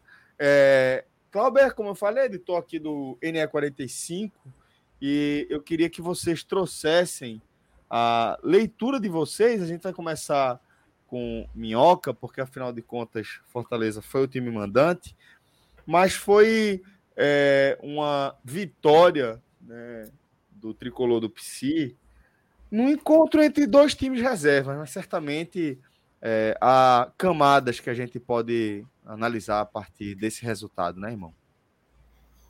É isso, Celso. Olá, boa noite todo mundo. Cauê, Fred, Pedro, Clauber e para quem está aqui também acompanhando, né, pelo, enfim, pelo YouTube ou qualquer outra plataforma, se você estiver vendo atrasado, fazer o velho meu like aqui, né? Deixe seu like aí, colabore com a turma. 11 horas, podíamos estar assistindo aqui The Last of Us, ou segue, que eu estava assistindo aqui no YouTube. Aliás, grande ideia, viu, que tiveram essas premiações de cinema e TV. É muito melhor no YouTube, porque não tem intervalo, então é bem mais interessante. Mas em todo caso, a gente deixa isso aí para o H-Menu depois. Vamos lá. É, a partida de hoje, né, que juntava aí as equipes alternativas, ou reservas, ou ou até mesmo garotos, né, como foi o caso do Náutico, daqui a pouco o Cláudio vai falar aí a visão do Náutico, era um duelo que mesmo assim, assim, não tinha o que falar, né? O favoritismo era do Fortaleza. Fortaleza, obviamente, está pensando no jogo da quinta-feira contra o Maldonado. E muitos dos jogadores que tiveram pouco tempo ou que chegaram por último, né? O caso de Guilherme, Júnior Santos e tal, iam ter oportunidade para esse jogo, apesar de que eles não foram titulares, por exemplo, esses dois que eu citei. Então, o Voivoda eu acho que manteve um padrão de time que é imaginando das, das peças hoje que eu tenho, quais são a, as, aquelas peças que eu vou utilizar numa necessidade. Perdi um zagueiro. Quem é o meu zagueiro? Lateral. Quem é o meu lateral e tal. E, obviamente, também a questão do desgaste, porque o Fortaleza jogou na quinta-feira no Uruguai. E muitos dos jogadores que também estavam em campo hoje estavam no Uruguai, né? Os únicos que não estavam, os únicos, né? Os dois que não estavam Pikachu e Brits que estavam suspensos por conta de expulsões em jogos anteriores. A partida, Celso, foi uma partida que dava para ver claramente que Fortaleza tecnicamente era superior. Uh, eu acho que deu para ver a, a, dificuldade do Náutico né, para a partida, um time que não tinha muito entrosamento também. Fortaleza chegou também a ter uma certa dificuldade, mas eu acho que o ponto principal que eu acabei reparando no jogo foi que o Fortaleza me pareceu muito acomodado com o jogo, entendeu? Em muitos momentos da partida, muitos momentos. Não foi assim uma vez. Olha que coisa curiosa que eu vou falar. O primeiro tempo do Fortaleza eu achei muito fraco, muito fraco mesmo, assim, sabe?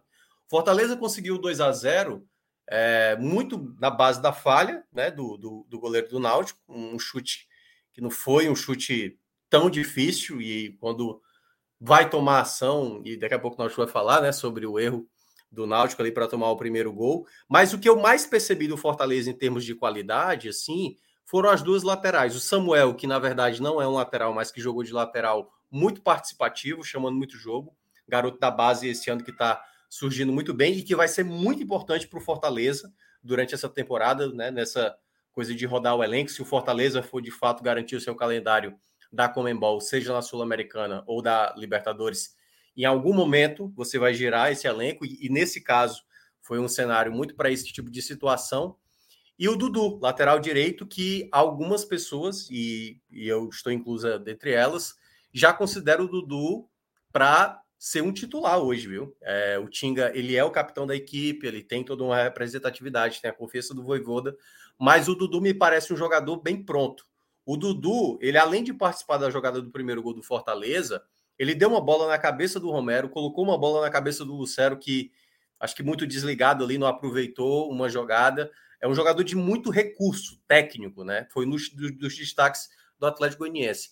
Então, assim, era um Fortaleza sem muito interesse, eu, eu senti no jogo, e isso eu achei um pouco preocupante, porque acho que para alguns torcedores vencer é o que importa. Mas eu acho que essa era uma oportunidade para o time reserva, né? Ou o time que. Não é nem reserva, né? Porque dá para imaginar que alguns possam ser titulares, como é o caso do Pikachu. Mas desse time que não jogou na quinta-feira, até se fazendo uma ponderação sobre ah, era um jogo, que a cabeça do Fortaleza está muito voltada para o Maldonado, teve uma viagem, pode ser que alguns jogadores, por mais que não tenham jogado, possa ter tido um desgaste por conta da viagem. Mesmo com todas essas ponderações, eu senti o Fortaleza pouco interessado na partida, pouca movimentação, às vezes muito acomodado com passe lateral, e algo que o Náutico eu acho que soube aproveitar muito bem, é, o meio de campo do Fortaleza não estava bem encaixado. Ele não tinha um Alexandre, não tinha um Sacha, e aí ele fez o meio de campo com Caleb, Zé Wellison, juntamente com Crispim. E eu acho que o Fortaleza deu muita margem para o Náutico aproveitar ali, aquele miolo ali, né? O meio de campo para avançar. Teve pelo menos umas três chegadas do Náutico que eu considerei bem perigosas assim, no, no primeiro tempo. Uma delas foi até do, do Jael, né? Partindo para o gol. E teve a expulsão do Brits. Então, acho que nessa soma geral assim, do Fortaleza, me decepcionou muito o primeiro tempo. Claro, o primeiro, primeiro gol do Fortaleza é uma jogada muito bem trabalhada, né? E como eu já estava citando, para mim, uma falha do goleiro do Náutico. Mas o Fortaleza, obviamente, não tem nada a ver com isso, né? A falha do adversário você tem lá e quer aproveitar. E desde quando fez o gol, eu ainda senti o Fortaleza sem se impor, sabe? Entender que. Eu até cheguei a falar na transmissão da rádio Olha, o saldo do, do esporte é muito bom. Se o Fortaleza quiser imaginar futuramente ganhar uma vantagem perante ao esporte para ser o primeiro colocado geral e numa possível final, se for, por exemplo, contra o esporte, ter que decidir na Arena Castelão tal qual foi ano passado, o jogo é esse, né? Aproveitar que o adversário não veio nem com seu técnico, não veio com seus principais jogadores e que você, o elenco, mesmo time reserva, é bem superior.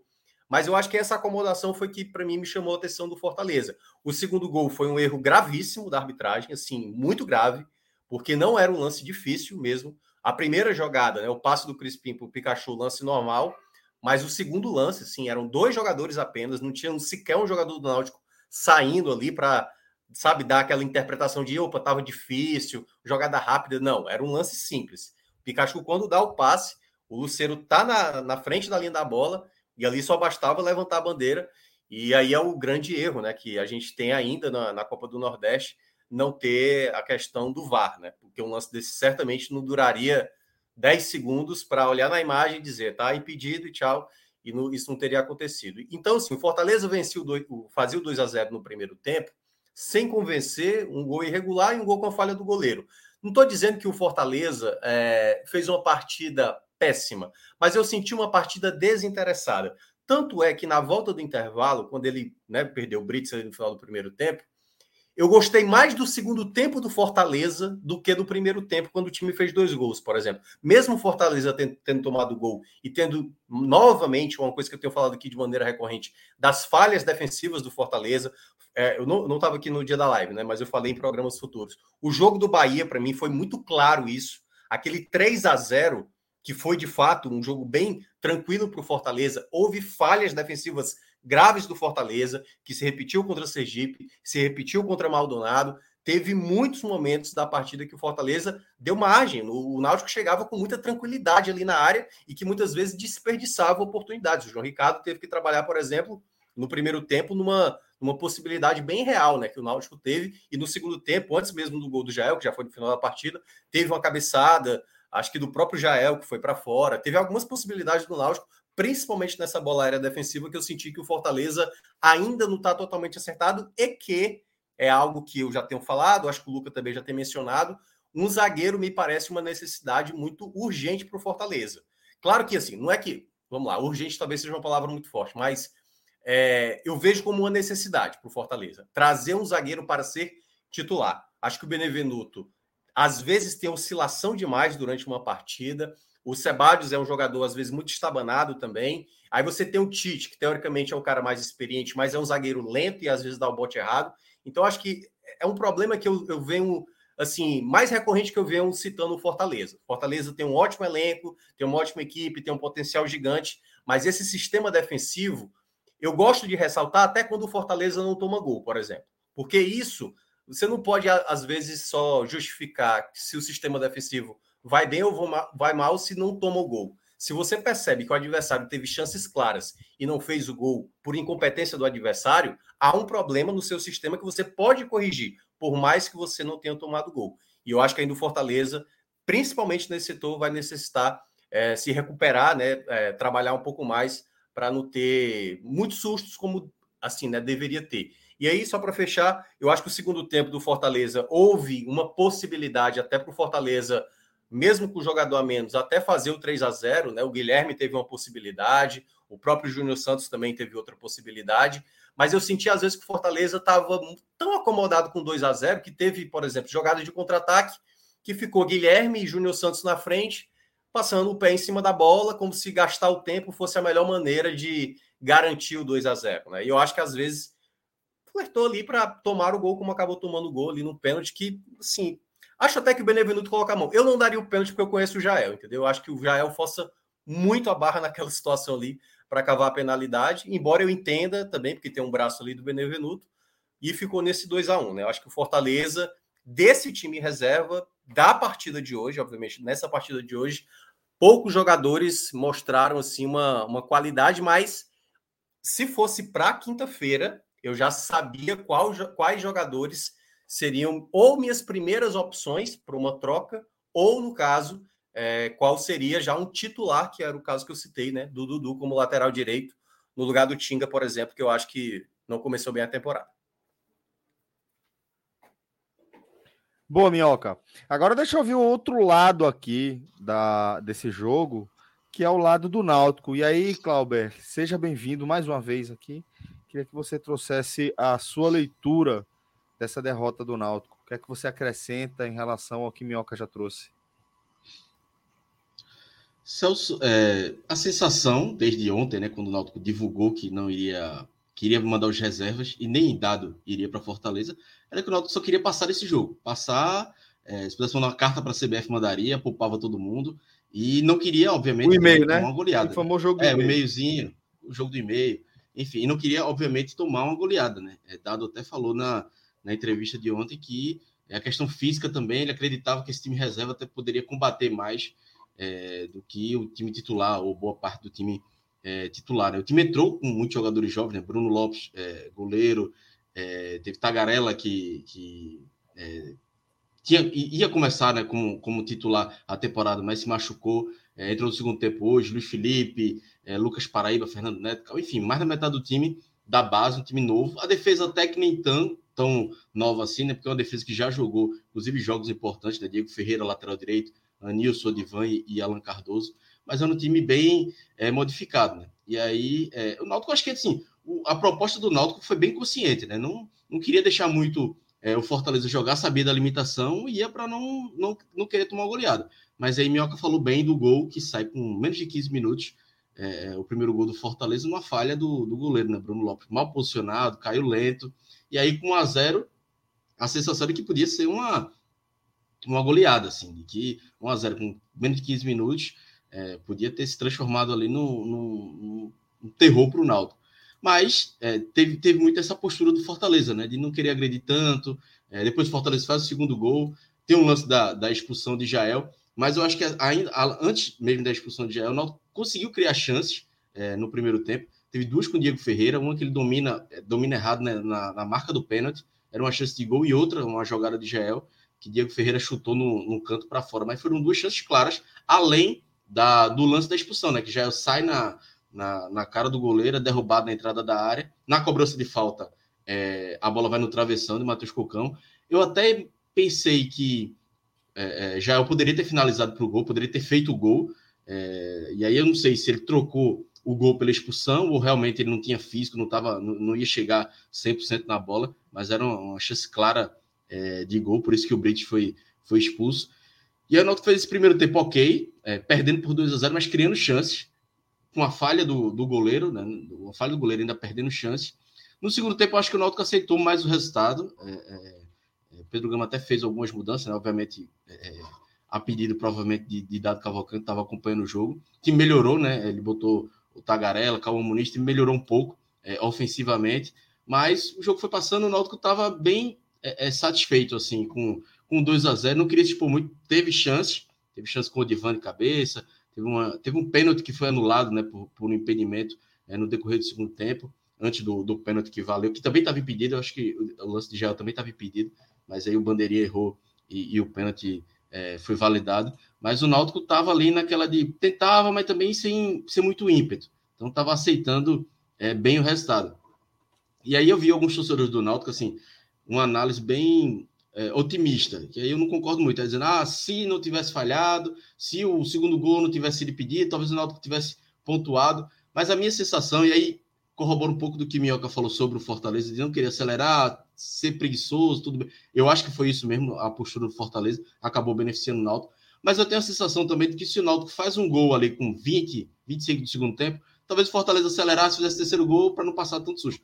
É uma sensação, né? Não, não tem como, como cravar. Acho que é até uma postura que o Fortaleza tem desde o ano passado, que a gente debateu muito aqui durante a Copa do Nordeste ano passado, enfim, que acaba se repetindo é, esse ano em alguns jogos e hoje é, se repetiu, mas aí num contexto completamente diferente de times reservas. Né? Mas assim, acho que o Náutico fez um jogo ok para o time reserva, esperava uma coisa bem pior e não foi. Acho que a postura do Fortaleza também beneficiou muito é, o Náutico a ter esse jogo um pouco mais equilibrado, não apenas no placar, mas em chances criadas. E a expulsão também acabou é, deixando um jogo mais parelho. Embora o Fortaleza no segundo tempo tenha, tenha criado, podia ter matado o jogo de forma mais, mais tranquila.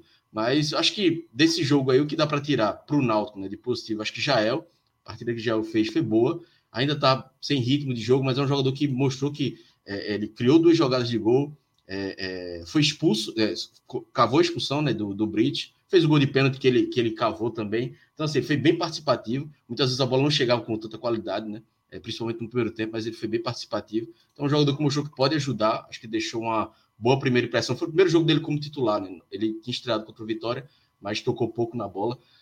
Matheus Cocão, né, que foi um volante que, que estava é, é, já queimado com a torcida, né? Cometeu um pênalti no, no final do jogo contra o CRB, a torcida estava vaiando muito. Hoje fez uma partida ok, é, fez uma partida boa, mas já deu para ver outros jogadores também que já não tem muito, que o torcedor já não tem mais paciência, né? Nilson hoje errou muito. É, assim, Fortaleza, se quisesse chegar mais tivesse feito mais gols, teria sido em cima de Anilson, porque errou bastante na, é, na defesa, na, tanto na saída de bola quanto na marcação. Então, assim, dá para tirar pouco de, de positivo, é, é, além do, de não ter tomado uma goleada, mas acho que já é o Matheus Cocão, é, a recuperação dele, acho que foi. É, pode ser um jogador pode, importante para a sequência. E pronto, para por aí. Eu acho que e também negativo também não vou tirar muita coisa, não, porque é, foi, um, foi um time muito jovem que entrou em campo. É, alguns jogadores que já a, a, torcida já não tem muita expectativa, como Lucas Paraíba, Luiz Felipe, já são jogadores da base, já tem alguns anos, dois, três anos como profissional e não não aproveitam as oportunidades que tem. É, Matheus Carvalho entrou no segundo tempo, foi bom para ganhar, retomar o ritmo do jogo. Acho que é um jogador que pode ser importante, até no jogo de quarta-feira da Copa do Brasil, não como titular, mas é, entrando no segundo tempo. Então, é foi um jogo que o Náutico observou algumas peças e foi para não tomar uma goleada. Acho que acabou que é, no, no, final foi dos males o menor. O passou de passagem por esse jogo sem, sem muitos traumas. Acho que o importante era isso. E é até um debate que, que se teve no Twitter né, desde ontem sobre Náutico poupar ou não os jogadores. Eu concordei com a estratégia do Náutico. O Náutico está treinando, treinou hoje, treina amanhã e terça-feira o time titular. Então o time titular ficou com o Dado Cavalcante no Recife. É, então, Náutico podia ter poupado algumas peças. Acho que Souza, por exemplo, estava muito desgastado. Poderia ter poupado dois, três jogadores para esse jogo e poderia ter sido um jogo até melhor. mas eu acho também que não era garantia botar o time titular hoje, como também não é garantia poupar hoje e ganhar quarta-feira, não. Mas eu acho que como o jogo de quarta-feira vale é, é, cota da Copa do Brasil, vale um, um, um dinheiro importante para o Náutico, vale uma passagem. O jogo é um, um, jogo muito difícil, então acho que o Náutico fez é, é a escolha correta nessa estratégia. É, como eu disse, não garante nada. O Náutico vai é, pode ser eliminado. O São Bernardo é favorito no jogo de quarta-feira, mas se for eliminado, eu não vou chegar aqui e dizer, pô, o Náutico errou na, na, na estratégia, porque, na, pelo menos na minha opinião, o Náutico acertou na estratégia para esse jogo jogo de quarta-feira. Agora, se vai dar certo aí, só quarta-feira que a gente vai saber. O jogo de hoje, é, é, acho que é, perdeu, mas a estratégia no final deu certo, porque não tomou goleada, não foi. Não, não saiu com um saldo de gol muito negativo, enfim. No final foi é, uma redução de, de danos que o Náutico fez hoje. Fred, você é nosso especialista em. em é... Como é que eu posso dizer? Em discordar. Quando o não está aqui, né? Hoje foi isso a, a noite toda, mas vamos lá. E essa história de poupar aí também, companheiro. É verdade, né? É... A gente até bateu questão de poupar no esporte, no Bahia, e tem essa do Náutico, onde eu fui na contramão aí de três vozes muito populares do Náutico no Twitter, né? Cláudio, João e Atos. E eu acho que de toda da maioria absoluta dos briga boa, meus companheiros. Por que será, Fred? Hein? Eu, eu tô me perguntando por que, que você ficou tão incomodado. Não, não, e aí eu vou começar por isso. Eu acho que achar que fazer qualquer relação com o esporte é desconhecimento do, da regra da Copa do Nordeste. Eu acho que já começa daí. Porque no atual regulamento para o esporte, ser primeiro ou segundo do grupo é menos relevante do que o primeiro e o segundo do outro grupo ter menos pontos do que ele. Porque a quarta de final e a semifinal é que é com um jogo só. A final, ela é ir de volta. Então, por exemplo, para o esporte, o Náutico não pontuar, se o Náutico for eventualmente classificado lá, aconteceu isso ano passado, é só o torcedor lembrar. Né? O, o, o esporte pegaria o Ceará fora de casa na semifinal. O esporte só conseguiu o mando de campo porque houve uma surpresa porque o CRB derrotou o Ceará no Castelão. Então, assim, há uma, uma, uma, uma relação a dizer: ah, Fred ficou chateado porque o Náutico prejudicou o esporte. Eu não vejo como o Náutico ter prejudicado o esporte, porque eu acho que o Fortaleza venceria de todas as formas. A minha questão de ir na contramão é porque eu acho que essa história de mandar o time inteiro reserva ela tem alguns ela tem alguns reflexos muros assim, sabe? Eu acho que assim, a gente aprendeu isso, vamos lá, isso a gente aprendeu isso com os grandes clubes, né? Primeiro fora daqui, aqui não se rodava muito, aí ah, o Flamengo, o Flamengo vai jogar pela Libertadores e colocou o elenco reserva. O Grêmio viajou, nem Renato Gaúcho veio. Né? Acho que Renato Gaúcho é o primeiro técnico assim que tem na lembrança. Nem Renato Gaúcho viajou. Eu acho que quando você faz isso, você primeiro tem que ter um time reserva competitivo. Quando eu falo time reserva, é isso que o Náutico fez, né? Que é não mandar nem o treinador. É você mandar algo que você não está mandando enxergando competitividade. Você está fazendo um descarte de resultado. Eu entendo que a sequência do Náutico ficou pesada. Eu entendo que da sequência do Náutico, o jogo em que o Náutico melhor poderia administrar uma derrota era esse. Porque era mais fácil ganhar do Vitória, ganhou.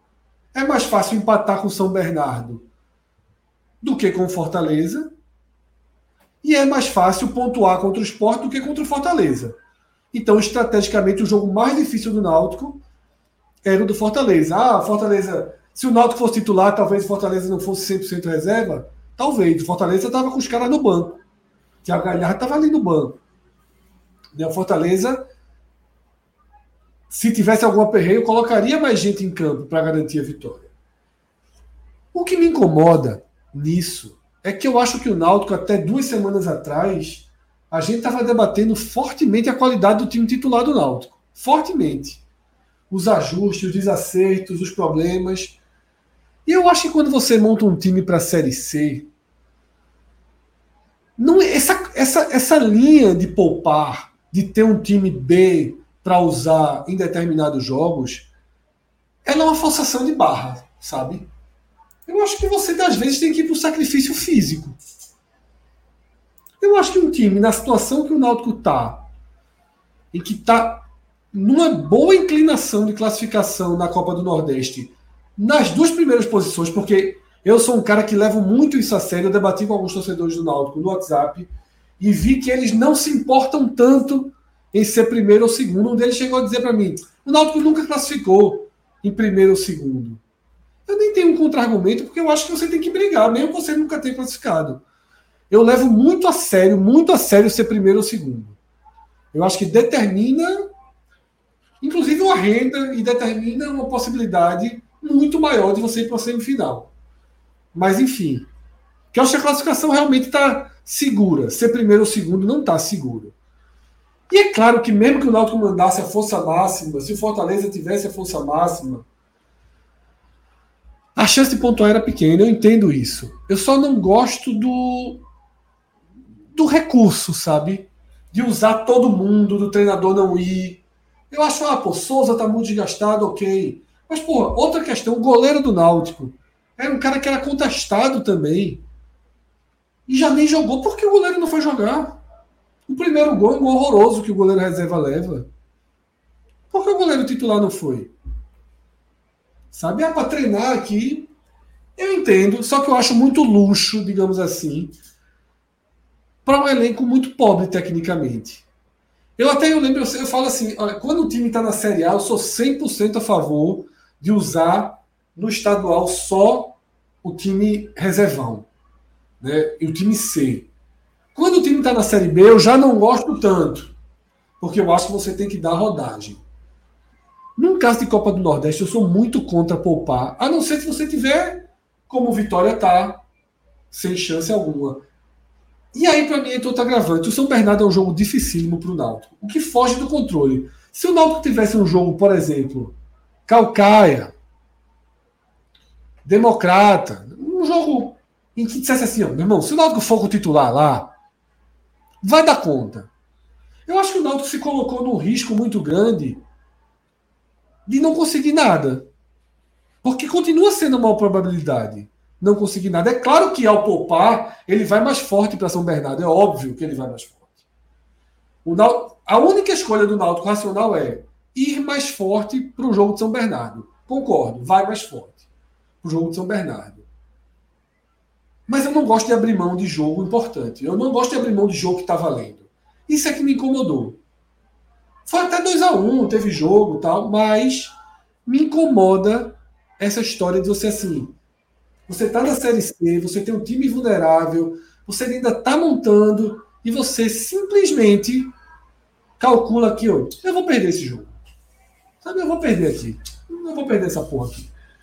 Aí ah, depois faltou um ponto, faltou um gol, faltou. Como, como o Cláudio falou, teve um momento do jogo ali, logo no começo, 1x0, então você mesmo vai levar uma goleada. Que não conseguia enfrentar. E aí, como o Minhoca falou, o Fortaleza deu a freada e a expulsão transformou o cenário num jogo administrado para o Náutico. Veja só, eu não sei se Dado conversou com os jogadores, mas eu acho que o Náutico cumpriu a sua missão. Eu acho que hoje no Náutico o sentimento é de alegria. Exatamente. Alegria. Não, não teve dano nenhum no saldo, porque a derrota mínima é um, já estava na conta, ou seja, o Náutico conseguiu tudo o que queria. Descansou, perdeu, que o Náutico queria a derrota, descansou, perdeu e não teve dano no saldo. Ou seja, o Náutico saiu no lucro. O objetivo foi cumprido. Ô, Fred. Mas eu, me incomoda. Eu, eu diria, eu diria, viu, Cláudio, rapidinho, que só está faltando uma coisa para o Náutico ter feito a estratégia, para mim, perfeita. Eu acho que a, a, escolha foi, foi acertada, certo? Mas para toda a estratégia dar certo, tem que garantir a classificação com o São Bernardo, que não vai ser fácil. e que eu acho que aumentou essa responsabilidade. É, de, cara, faz muito tempo que eu não vi um duelo de Copa do Brasil. E olha que no ano passado a gente teve Mirassol e Grêmio, né? Mas assim, por mais que a gente considere, pô, Mirassol, equipe de São Paulo, tem dinheiro, eliminou de fato o Grêmio. Mas mesmo assim, a gente falava no ano passado, tipo assim, não, mas o Grêmio ainda é o favorito. Ele tem um empate a seu favor. E, e perdeu para o Mirassol. Tudo bem que o Mirassol não era um time qualquer. O Náutico vai enfrentar a segunda melhor equipe do Campeonato Paulista, cara, que vem de sete vitórias. Era um jogo, assim, já seria um jogo muito. Já vai ser um jogo muito complicado. Então, eu entendo, porque. E aí, por dois motivos, Fred. O jogo de antes e o jogo após esse jogo do Fortaleza. Se não houvesse a vitória sobre a equipe do Vitória, a gente possivelmente, Dado teria repensado alguma ideia disso que você mencionou. Eu acho que vou ter que usar mais uns três, quatro atletas para viajar para Fortaleza para tentar trazer um ponto, para, sabe? Porque assim, já seria difícil o jogo. Mas dado que eu venci a partida, né? Porque assim, foi Sampaio, ó, perceba, Maranhão, Bahia, voltava para Fortaleza para depois ir para São Paulo.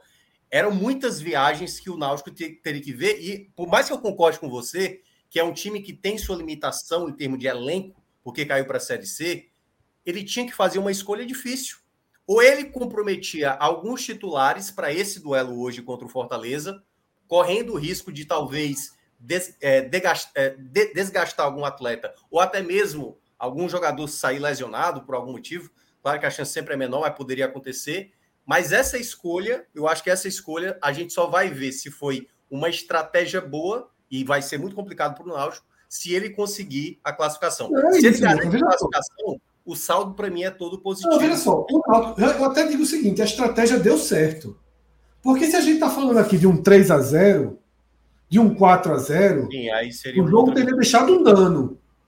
Mas, repito, um gol de diferença é o que eu falei. O Náutico, nesse momento, comemora o resultado obtido em Fortaleza. Comemora o resultado. Ô, Fred. E eu acho que o Náutico vai melhor para São Bernardo do que se tivesse colocado os titulares hoje. Isso para mim é discutível, vai mais forte fisicamente. Você está falando é uma mesclada, né? Você está dizendo. E o que eu estou falando é assim, é, é, é, muito mais conceitual, sabe? Eu, eu vi a entrevista de Dado assim, eu, parece que ele está treinando, sabe, o Fortaleza. Parece que ele está treinando Fortaleza. Eu acho mas eu não muito... acho que foi. Mas eu não acho que a fala dele foi. Eu, a impressão que eu tive. Não foi com o time, o elenco do Náutico. Que é tipo assim, se dá o luxo de segurar todo mundo para é. vão lá e tragam o que quiser. É tipo, cara, o jogo importante é Copa do Brasil. É Copa do Brasil, é dinheiro. É, é, é o primeiro duelo que eu vejo é. da Copa do Brasil em muito tempo e que o favorito é aquele que não joga pelo empate. Que no caso é, é concordo, concordo. Veja só, porque é o que eu estou dizendo. É Se fosse um jogo de maior controle do Náutico, eu concordaria ainda mais, tá entendendo? Se fosse mais fácil ganhar. Se fosse mais fácil ganhar eu concordaria ainda mais. Se fosse assim, meu irmão, ó, vai receber, vai, vai pegar o Calcaia. Eu vou dar uma Calcaia que era um dos que estavam no pote. É. Se é o Calcaia, não, manda o titular para lá e vai chegar, vai, não vai perder com o titular, não. Só que eu acho que o Náutico, ele, ele, ele correu um risco, sabe? É, ele corre um risco de dar uma, uma travada na própria evolução dele, na questão conceitual, como eu disse, perdeu por um gol de diferença, já ameniza. Se vai levar 3, 4, já, já é um dano maior. Agora, é, eu não gosto de descarte de jogo, tá? Eu não gosto de descarte de jogo em competição que você está disputando. Eu acho que castiga demais, sabe? Assim, castiga demais. Me incomoda, me incomoda. Você, você abrir mão de tentar me incomoda. Porque vai lá, o Santa Cruz, há, dois anos, ganhou do Fortaleza de forma inesperada. No passado, eu acho. é, você abrir mão. Você abrir mão de tentar. É, você abrir mão de tentar me incomoda. Pronto, é isso. Eu acho que eu cheguei no ponto que eu queria. Tem que tentar, pô. Tem que tentar. Você não pode não tentar. Você, você tem que tentar. Eu acho que esse é o ponto, é o ponto chave. Agora, com o titular, eu acho que perderia para o Fortaleza, sobretudo se o Fortaleza fosse com o titular. Tá entendendo? Então, é, é isso. Mas eu acho muito assim. É, porra, é um elenco muito pobre tecnicamente, sabe? É um, um desenvolvimento ainda muito frágil para você já dizer assim, ó, eu vou aqui, eu vou pular esse jogo aqui, esse jogo aqui, estou bem ganhando vitória lá fora, tal, depois eu resolvo. Aí dá uma merda lá, dá uma, aí você vai se complicando Aí depois vai dizer, ah, tá vendo aquele dia, não pode. Se colocou para mim em risco. Para mim, o dano, o 2x1 foi bom pro Náutico. Foi ótimo pro Náutico, 2x1.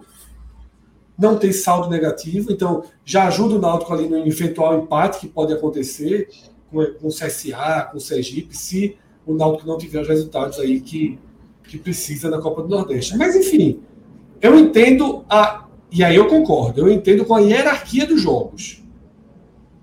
Eu entendo a hierarquia dos jogos. Eu acho que é mais fácil empatar com o São Bernardo do que com Fortaleza. Também acho que por mais que o São Bernardo seja o segundo melhor time do Campeonato Paulista, eu acho mais fácil empatar com o São Bernardo do que com o Fortaleza. Então, assim, o Náutico fez a leitura correta. E mesmo visando o esporte. Porque é mais fácil também ganhar ou empatar com o esporte do que ganhar ou empatar com o Fortaleza. Tá? Também concordo. O Náutico ganhou o jogo que precisava ganhar em Salvador. Até melhor. Talvez até se o Náutico empatasse, estaria satisfeito. E, e manteria a mesma estratégia, mas ganhou lá e colhe, e colhe aqui. Agora, eu acho que às vezes essa história de poupar está muito virou, virou uma, uma, uma, quase que uma obrigação, sabe? E eu acho que o, o elenco em fevereiro aguenta rodar, sabe? Eu acho que ele consegue jogar bem. Eu acho que ele consegue rodar. Ah, talvez lá no meio da Série C um jogador apresentasse um problema por causa dessa semana, talvez. Mas eu acho que aguenta lutar, aguenta tentar jogar. Abrir mão de um resultado, eu acho preocupante. Eu, eu me incomodaria. Eu me incomodaria. Eu acho que o Náutico, acho que o resultado que mudou a rota dessa, desse planejamento do Náutico foi do Vitória, né? Porque assim, porque se o Náutico não tem ganho, perdia por Vitória. O Náutico tinha uma boa chance de emendar quatro derrotas seguidas: Sampaio, Vitória, é, Fortaleza e o São Bernardo. E aí o resultado do Vitória mudou. E aí, aí eu queria entrar o outro ponto que o Fred citou, né? Os três pontos, ele colocar a questão anímica. Talvez o Náutico e, e Dado e a diretoria tenham pensado nisso também. Só, vamos proteger aqui esse time titular, não apenas questão física, e técnica, mas dizer, pô, moral, né? Não vamos levar os caras para Fortaleza para levar uma lapada lá. Podia perder 2 a 0 enfim, ou um jogo é, é, tão equilibrado quanto foi o de hoje. Mas a gente protege os caras para quarta-feira estarem 100%. Assim. Eu acho que esse resultado de hoje com as reservas foi como o Fred falou. Eu acho que o Náutico tá ótimo, tá ótimo. Com o titular, um 2 a 0 talvez poderia ser, além do desgaste físico, poderia abalar um pouco. Então, é, é, é assim, é, é, eu, o Náutico não iria para lá pensando que iria vencer. Acho que no, no, com titular, com reserva, acho que o nosso sabia que era muito difícil. Mas podia abalar, podia, a depender do contexto do jogo, podia ter, ter mudado. Então o Náutico acho que tentou proteger o time dizer, ó, vamos tirar esse jogo daqui, modo que a gente conseguir lá, tá bom. E o 2 a 1 a derrota, eu acho que na visão do Náutico hoje foi, foi bom. Então acho que essa parte do, do moral do time acabou também, acho que pesou junto, assim, tá? Uma, e... uma, uma proteção para Isso descartar Isso, esse, esse é, é, de volta, de volta, assim. É, trabalhar com a derrota, né? Assim, é o que eu falo, abrir mão 100% do jogo. Isso me incomoda, mas tem lá suas. Mas perceba, Fred, perceba. É porque hoje não era para acontecer esse jogo, né? Esse jogo foi antecipado. Na é, prática, hoje é para nós estar enfrentando o Ibis, né? E aí tá com, aí tá com sub-20 campo. É, porque é o seguinte, até uma semana atrás, ou dez dias atrás, o Náutico sabia que ia jogar contra o Sampaio fora, contra o Vitória e depois ia ter o Ibis. Esse jogo era o jogo perfeito, ele ia ter viagem. Quando ele descobre que é o Fortaleza, ele falou: Meu amigo, o que, é que a gente vai fazer? Olha a sequência que a gente tem. A gente vai ter que abrir mão de algum jogo. Quando tem realmente a vitória lá em Salvador, aí, cara, o momento é esse. A gente, que eu acho que é o que o Cláudio mencionou. É por isso que assim, eu entendo que não era uma decisão fácil. Porque, por exemplo, isso aconteceu com o Ferroviário agora recentemente. O Ferroviário largou muito bem na Copa do Nordeste, dentro do G4, aí foi pegar o ABC no meio de semana, só tendo um jogo contra o Maracanã agora no final de semana, que era para garantir a vaga da Série D. É isso que o Santa Cruz está tentando aí no, em Pernambuco. O, o Ferroviário está tentando também aqui no Campeonato Cearense. Aí ele pensou: se eu não poupar os jogadores, o meu time a cada jogo está caindo. Aí o Paulo Kobayashi pensou: eu preciso poupar contra o ABC. Ele estava com a vitória na mão contra o ABC, no finalzinho, um erro individual acabou custando um empate. E às vezes é isso, e é que tá, né? Que é a parte onde a gente não sabe. A parte médica do Náutico deve ter observado que nessa sequência com viagem pode ter atrapalhado. E aí, queira ou não, na, na escolha, sobrou para esse jogo. Eu acho que, que o arremedo de ser todo mundo, sabe, do treinador não ir, é, para mim ficou um pouco acima do tom. para mim deu, deu uma, uma, mão uma mão a mais assim até no time titular pesou uma mão a mais até no time titular sabe eu acho que aumentou a responsabilidade em São Bernardo por exemplo aumentou a responsabilidade a eu torcida fez perder hoje mas veja não, eu acho que não, não, não, não aumentou para um nível que não tivesse já, tá entendendo? Que já fosse. É, é que já não fosse, é. entendeu? Eu acho que, que é um não, pouco disso. Só é um motivo, assim, se o Náutico jogar muito mal e for, tipo, goleado, pô, se poupou para fazer a apresentação como essa, aí, obviamente, a crítica vai valer. E também vai valer, que é isso que o Fred também mencionou, acho que a chance também é baixa, é se o Náutico não passar, por exemplo. O Náutico não passar. Né? Claro que talvez na naquela Copa do Nordeste, no caso, né? É, na Copa do Nordeste, quer imaginar assim, pô, mas mesmo assim, imaginando que fosse o time lá mais um pouco mais forte, ganharia do Fortaleza, aí também ia virar um grande si, né? É, porque eu acho que o Fortaleza é. poderia não usar o reserva tão reserva quanto usou, né? Se o Náutico fosse titular. É, pois é, pois é. Mas é isso, a escolha está feita, agora o Náutico vai ter que lutar pela vaga na Copa do Brasil e tentar chegar na melhor colocação na Copa do Nordeste. Chama, é. chama a classificação aí da Copa do Nordeste na tela, Rodrigo, só para a gente dar uma sacada, por favor. Boa. Tá desatualizada essa. Tá desatualizada. Tá desatualizada. Do, do, Flash Score aí, tem tantos aplicativos mais tempo real, melhor. A turma do homem, amigo, sabe nem o que é Copa é, sabe do Nordeste. É, sabe nem, nem sabe que teve jogo hoje da Copa do Nordeste. Amanhã, terça-feira o, o estagiário descobriu que teve esse jogo aí. Tá nem que marcado. Jogo per... Que jogo perdido foi esse aqui? Pois, pois é, que... sabe nem qual é o motivo. Aí. Mas é isso, Fortaleza chegou a 15 pontos, né? Virtualmente isso. já está garantido. É. Não está matematicamente, mas virtualmente já está. Fortaleza tem um jogo a mais que todo mundo, né, do grupo, e dois jogos a mais do que o esporte, né, que tem um jogo a menos em relação é. aos demais. É o Esporte Santa Cruz esse jogo, tá? O jogo que o esporte tem de diferença para os demais é Esporte Santa Cruz. Aliás, esse joguinho, viu, Fred? É, eu tenho duas ideias que eu acho que pode acontecer. A primeira, se o Santa Cruz cair na Copa do Brasil, nesse meio de semana, esse jogo deve acontecer 15 de março, que ali a, seria a, a data da Copa do Brasil, caso o Santa Cruz, Santa Cruz passe. Seriam dois clássicos, então, né? 11 e 15 é, de março, né? Porque dia 11 tem do... Se por acaso o Santa Cruz passar, aí o clássico do Pernambucano, eu acho que esse aí é o que vai sobrar.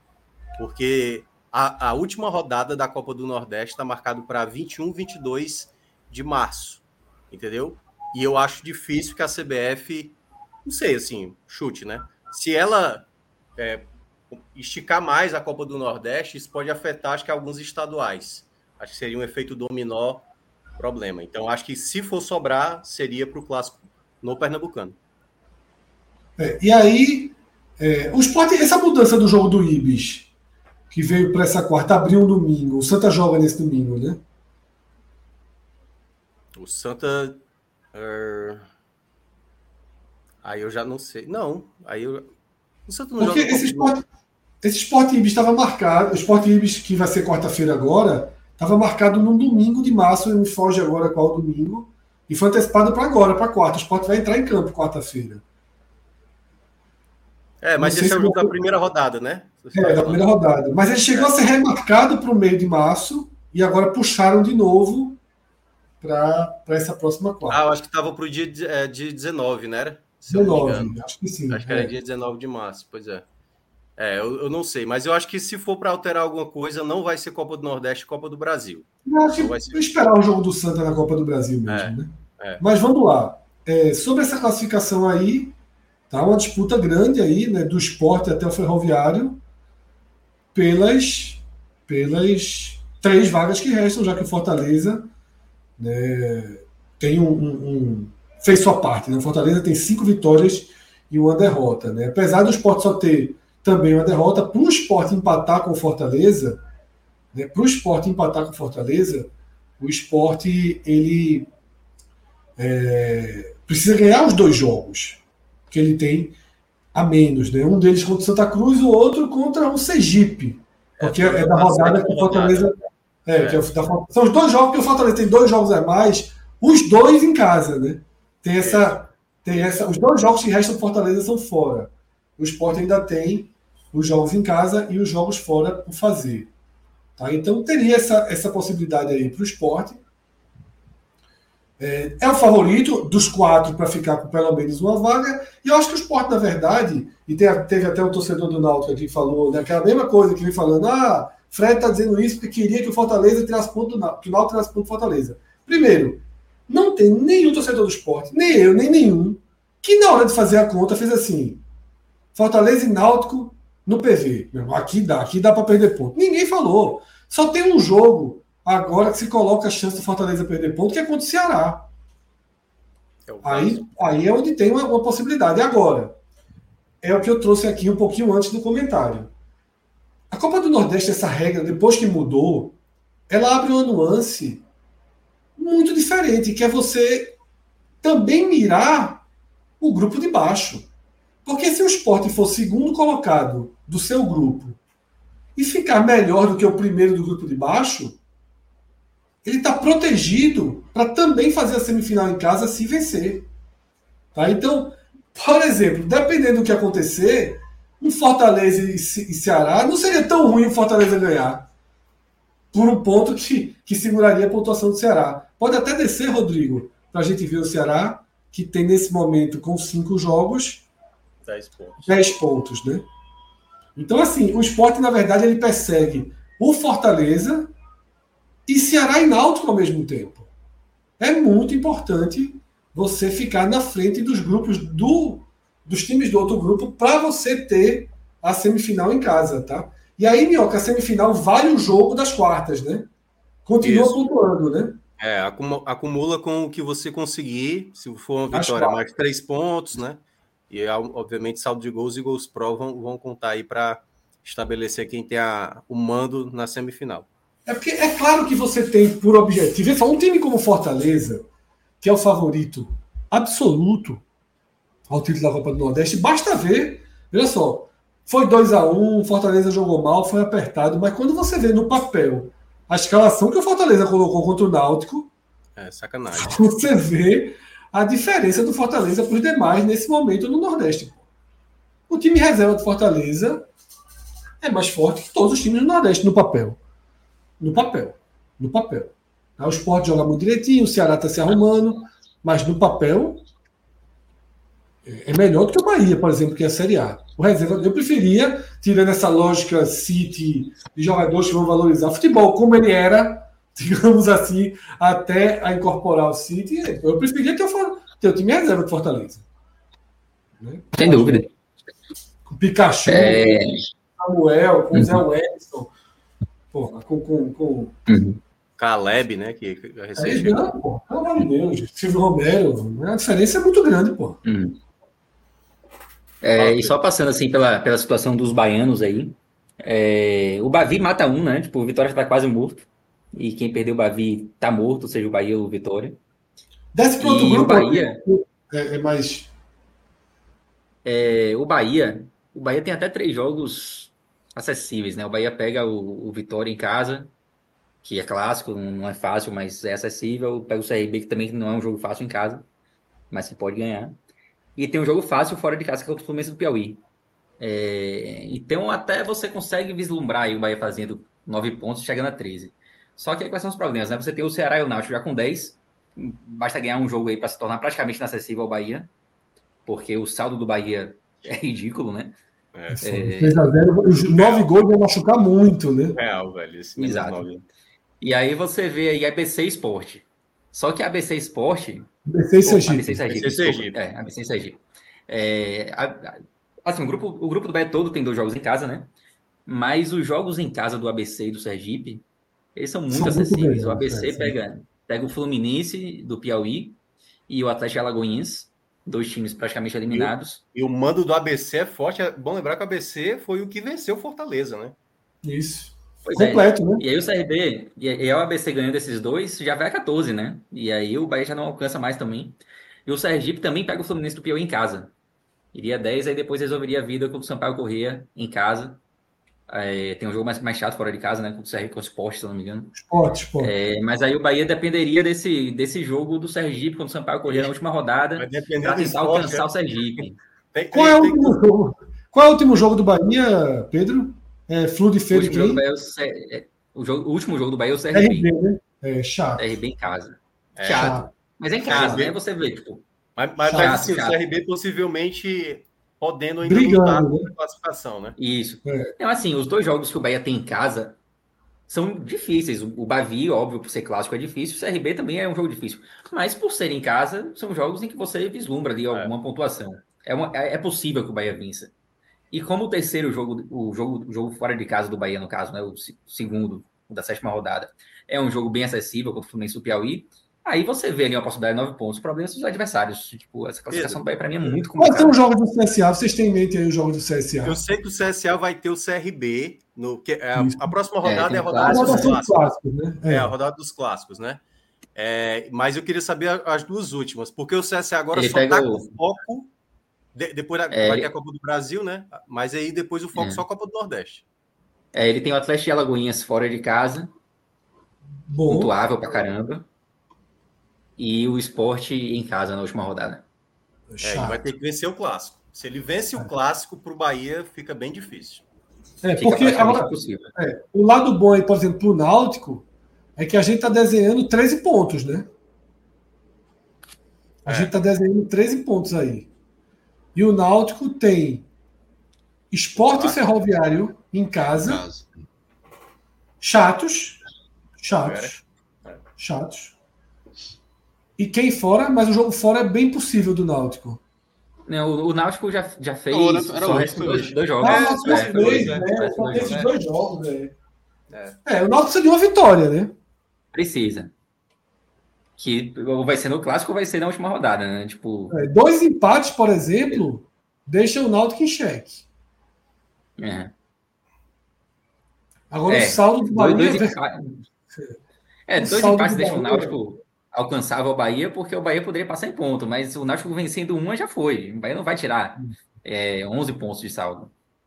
Vai. É, ou então o Náutico dá a velha secada, né? Torcer que o Bahia não vence o clássico contra o Vitória. E aí Exatamente, já exatamente. resolve a situação dele, de uma certa forma. Porque aí não vai ter nem preocupação, né? Basta É, fazer teria um de o ponto ali. CSA. Já facilitaria, sem dúvida. É. Agora, é um regulamento muito. É um regulamento que tem suas nuances interessantes, né? Esse desenho mesmo que eu estava dizendo para o esporte nesse momento é uma loucura, pô. O torcedor do esporte, o mais racional, o mais frio de analisar a tabela, ele vai ter uma dúvida enorme, pô. Entre torcer para o Fortaleza e para o Ceará. Enorme. Como o jogo é depois do, do esporte náutico, eu diria o seguinte: se o esporte ganhar do Náutico, é melhor que o Ceará ganhe. Se o esporte perder do Náutico, é melhor que o Fortaleza dispare. E o esporte passa a mirar ficar na frente do primeiro colocado do outro grupo, né? Para garantir o eventual Ah, semifinal o jogo é sábado, né? O clássico É. cearense é domingo, né? É, É, vai depender resultado, vai depender do Vai resultado. depender do resultado, porque é uma loucura isso. Na dúvida, é melhor torcer para empatar esse jogo. Na dúvida. É, sempre, É. sempre é o empate. Sempre é o empate. Porque o esporte ele tem, nesse momento, nove pontos, né? Com, com cara de 12, né? Digamos assim. Nove com cara de 12. E aí ele tem pela frente Náutico fora, Sergipe em casa e CSA fora. Seria factível pensar o esporte aí com 17 ou 18 pontos, né? Ganha um e perde outro ou empata as duas fora. E aí o Ceará teria que ser muito perfeito, né, para ficar acima ali, caso o Sport chegue a 18 pontos. É, eu acho que a classificação desse grupo B depende muito do Bahia. O Bahia que eu acho que vai dizer se o, esse acho. corte é mais alto ou mais baixo. Eu, eu- hoje, se o Bahia não consegue as três vitórias, 10 pontos eu tô achando que vai ser o suficiente para passar. Com bom saldo, É, é, bom certo? Uhum. Com bom saldo. É, duvido Agora- não, duvido não. Não sei se o CSA, exatamente. CSA, chance de fazer 10, 11 morrendo ali é enorme, né? É. Agora vamos lá, a gente está aqui falando de, de 13 pontos para o Bahia, né? Ganhando, ganhando os nove que faltam. E na, na teoria são jogos. É, é possível, né? Ganhando duas em casa, ganhando né, aí fora, mas vale ressaltar que o momento do Bahia é tenebroso, né? Tipo, você não vê o Bahia dando essa arrancada de ganhar três jogos assim, na Copa do Nordeste. Então, por mais que seja possível, o momento pesa muito também. É, eu acho que dificilmente o Bahia consegue essa classificação. E o Vitória vai dar vida. Né?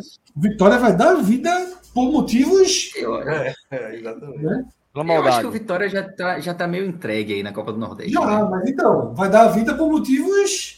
Essa vida tá valendo muito, não, né? a, vida, a vida é barata, a vida é barata. Ô Pedro, tu quer estatística ruim?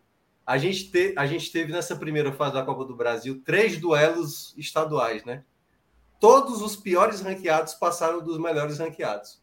O São Luís eliminou o Juventude, o Marcelo Dias foi que eliminou a, a Chapecoense, né? E aí o Bahia tem que só ficar ligado aí nesse dado. É.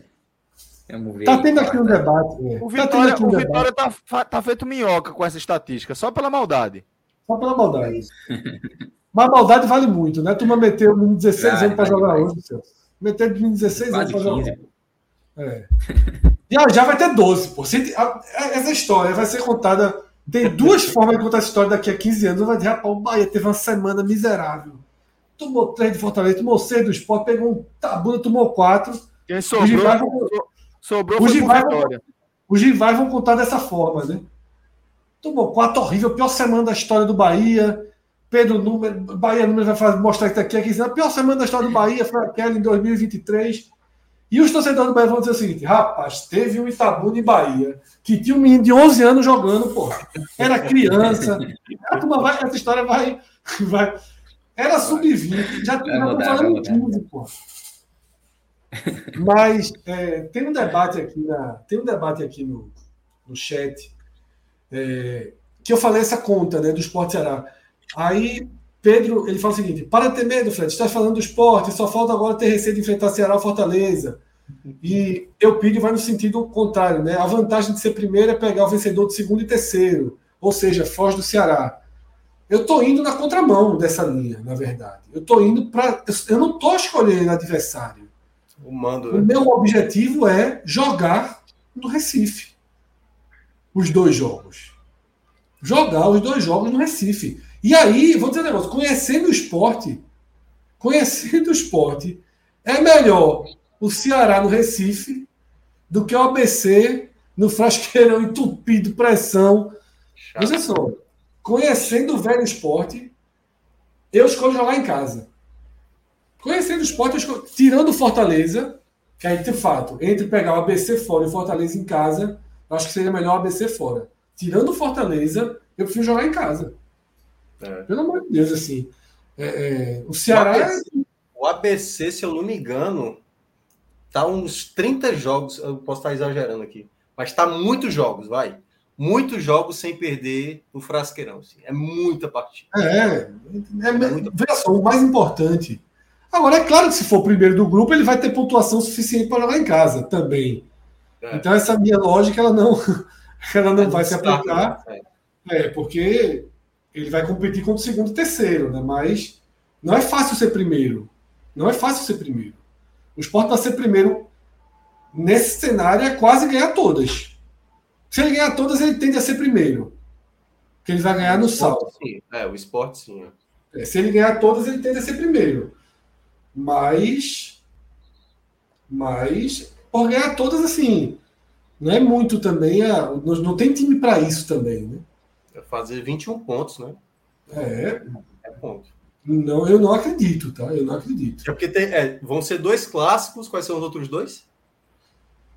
Sergipe em casa, bem factível, e CSA fora na última rodada. Se o CSA já tiver eliminado, por exemplo, é, vira, vira até uma coisa mais factível.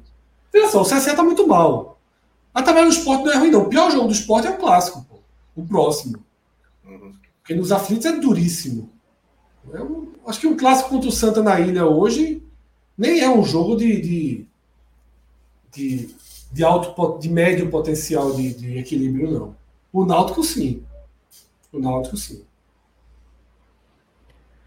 Boa, galera. É, vamos chegando ao fim aqui de mais um. raiz, viu? Um raiz, viu? Fazia tempo. Foi, total, pô, raizão aí. Saudade. Galera, queria agradecer enormemente a companhia de todos vocês, tá? Além de Fred Figueiredo, Pedro Pereira, Cláudio Santana, Tiago Minhoca e Cauê Diniz, tivemos ainda a companhia de Felipe Assis. Mais alguém? Não, né? Esqueci ninguém não, né? Acho que foi isso. Só o velho Franja tá por aqui também com a gente na composição do programa. Esse programa teve a direção de Rodrigo Carvalho e a edição de áudio de Marcelo Filho. Um forte abraço a todos e uma ótima semana. Até semana é forte, viu, Celso? Semana é forte. Pesada. Copa do Brasil. Pesado. Final de semana que vem, só clássico do Nordestão. Pau. Brincadeirinha, só brincadeirinha. E a gente vai acompanhar tudo aqui na nossa programação. Depois tu assiste, volta aí, e tu assiste minha descrição da minha primeira, da primeira forma que eu vi.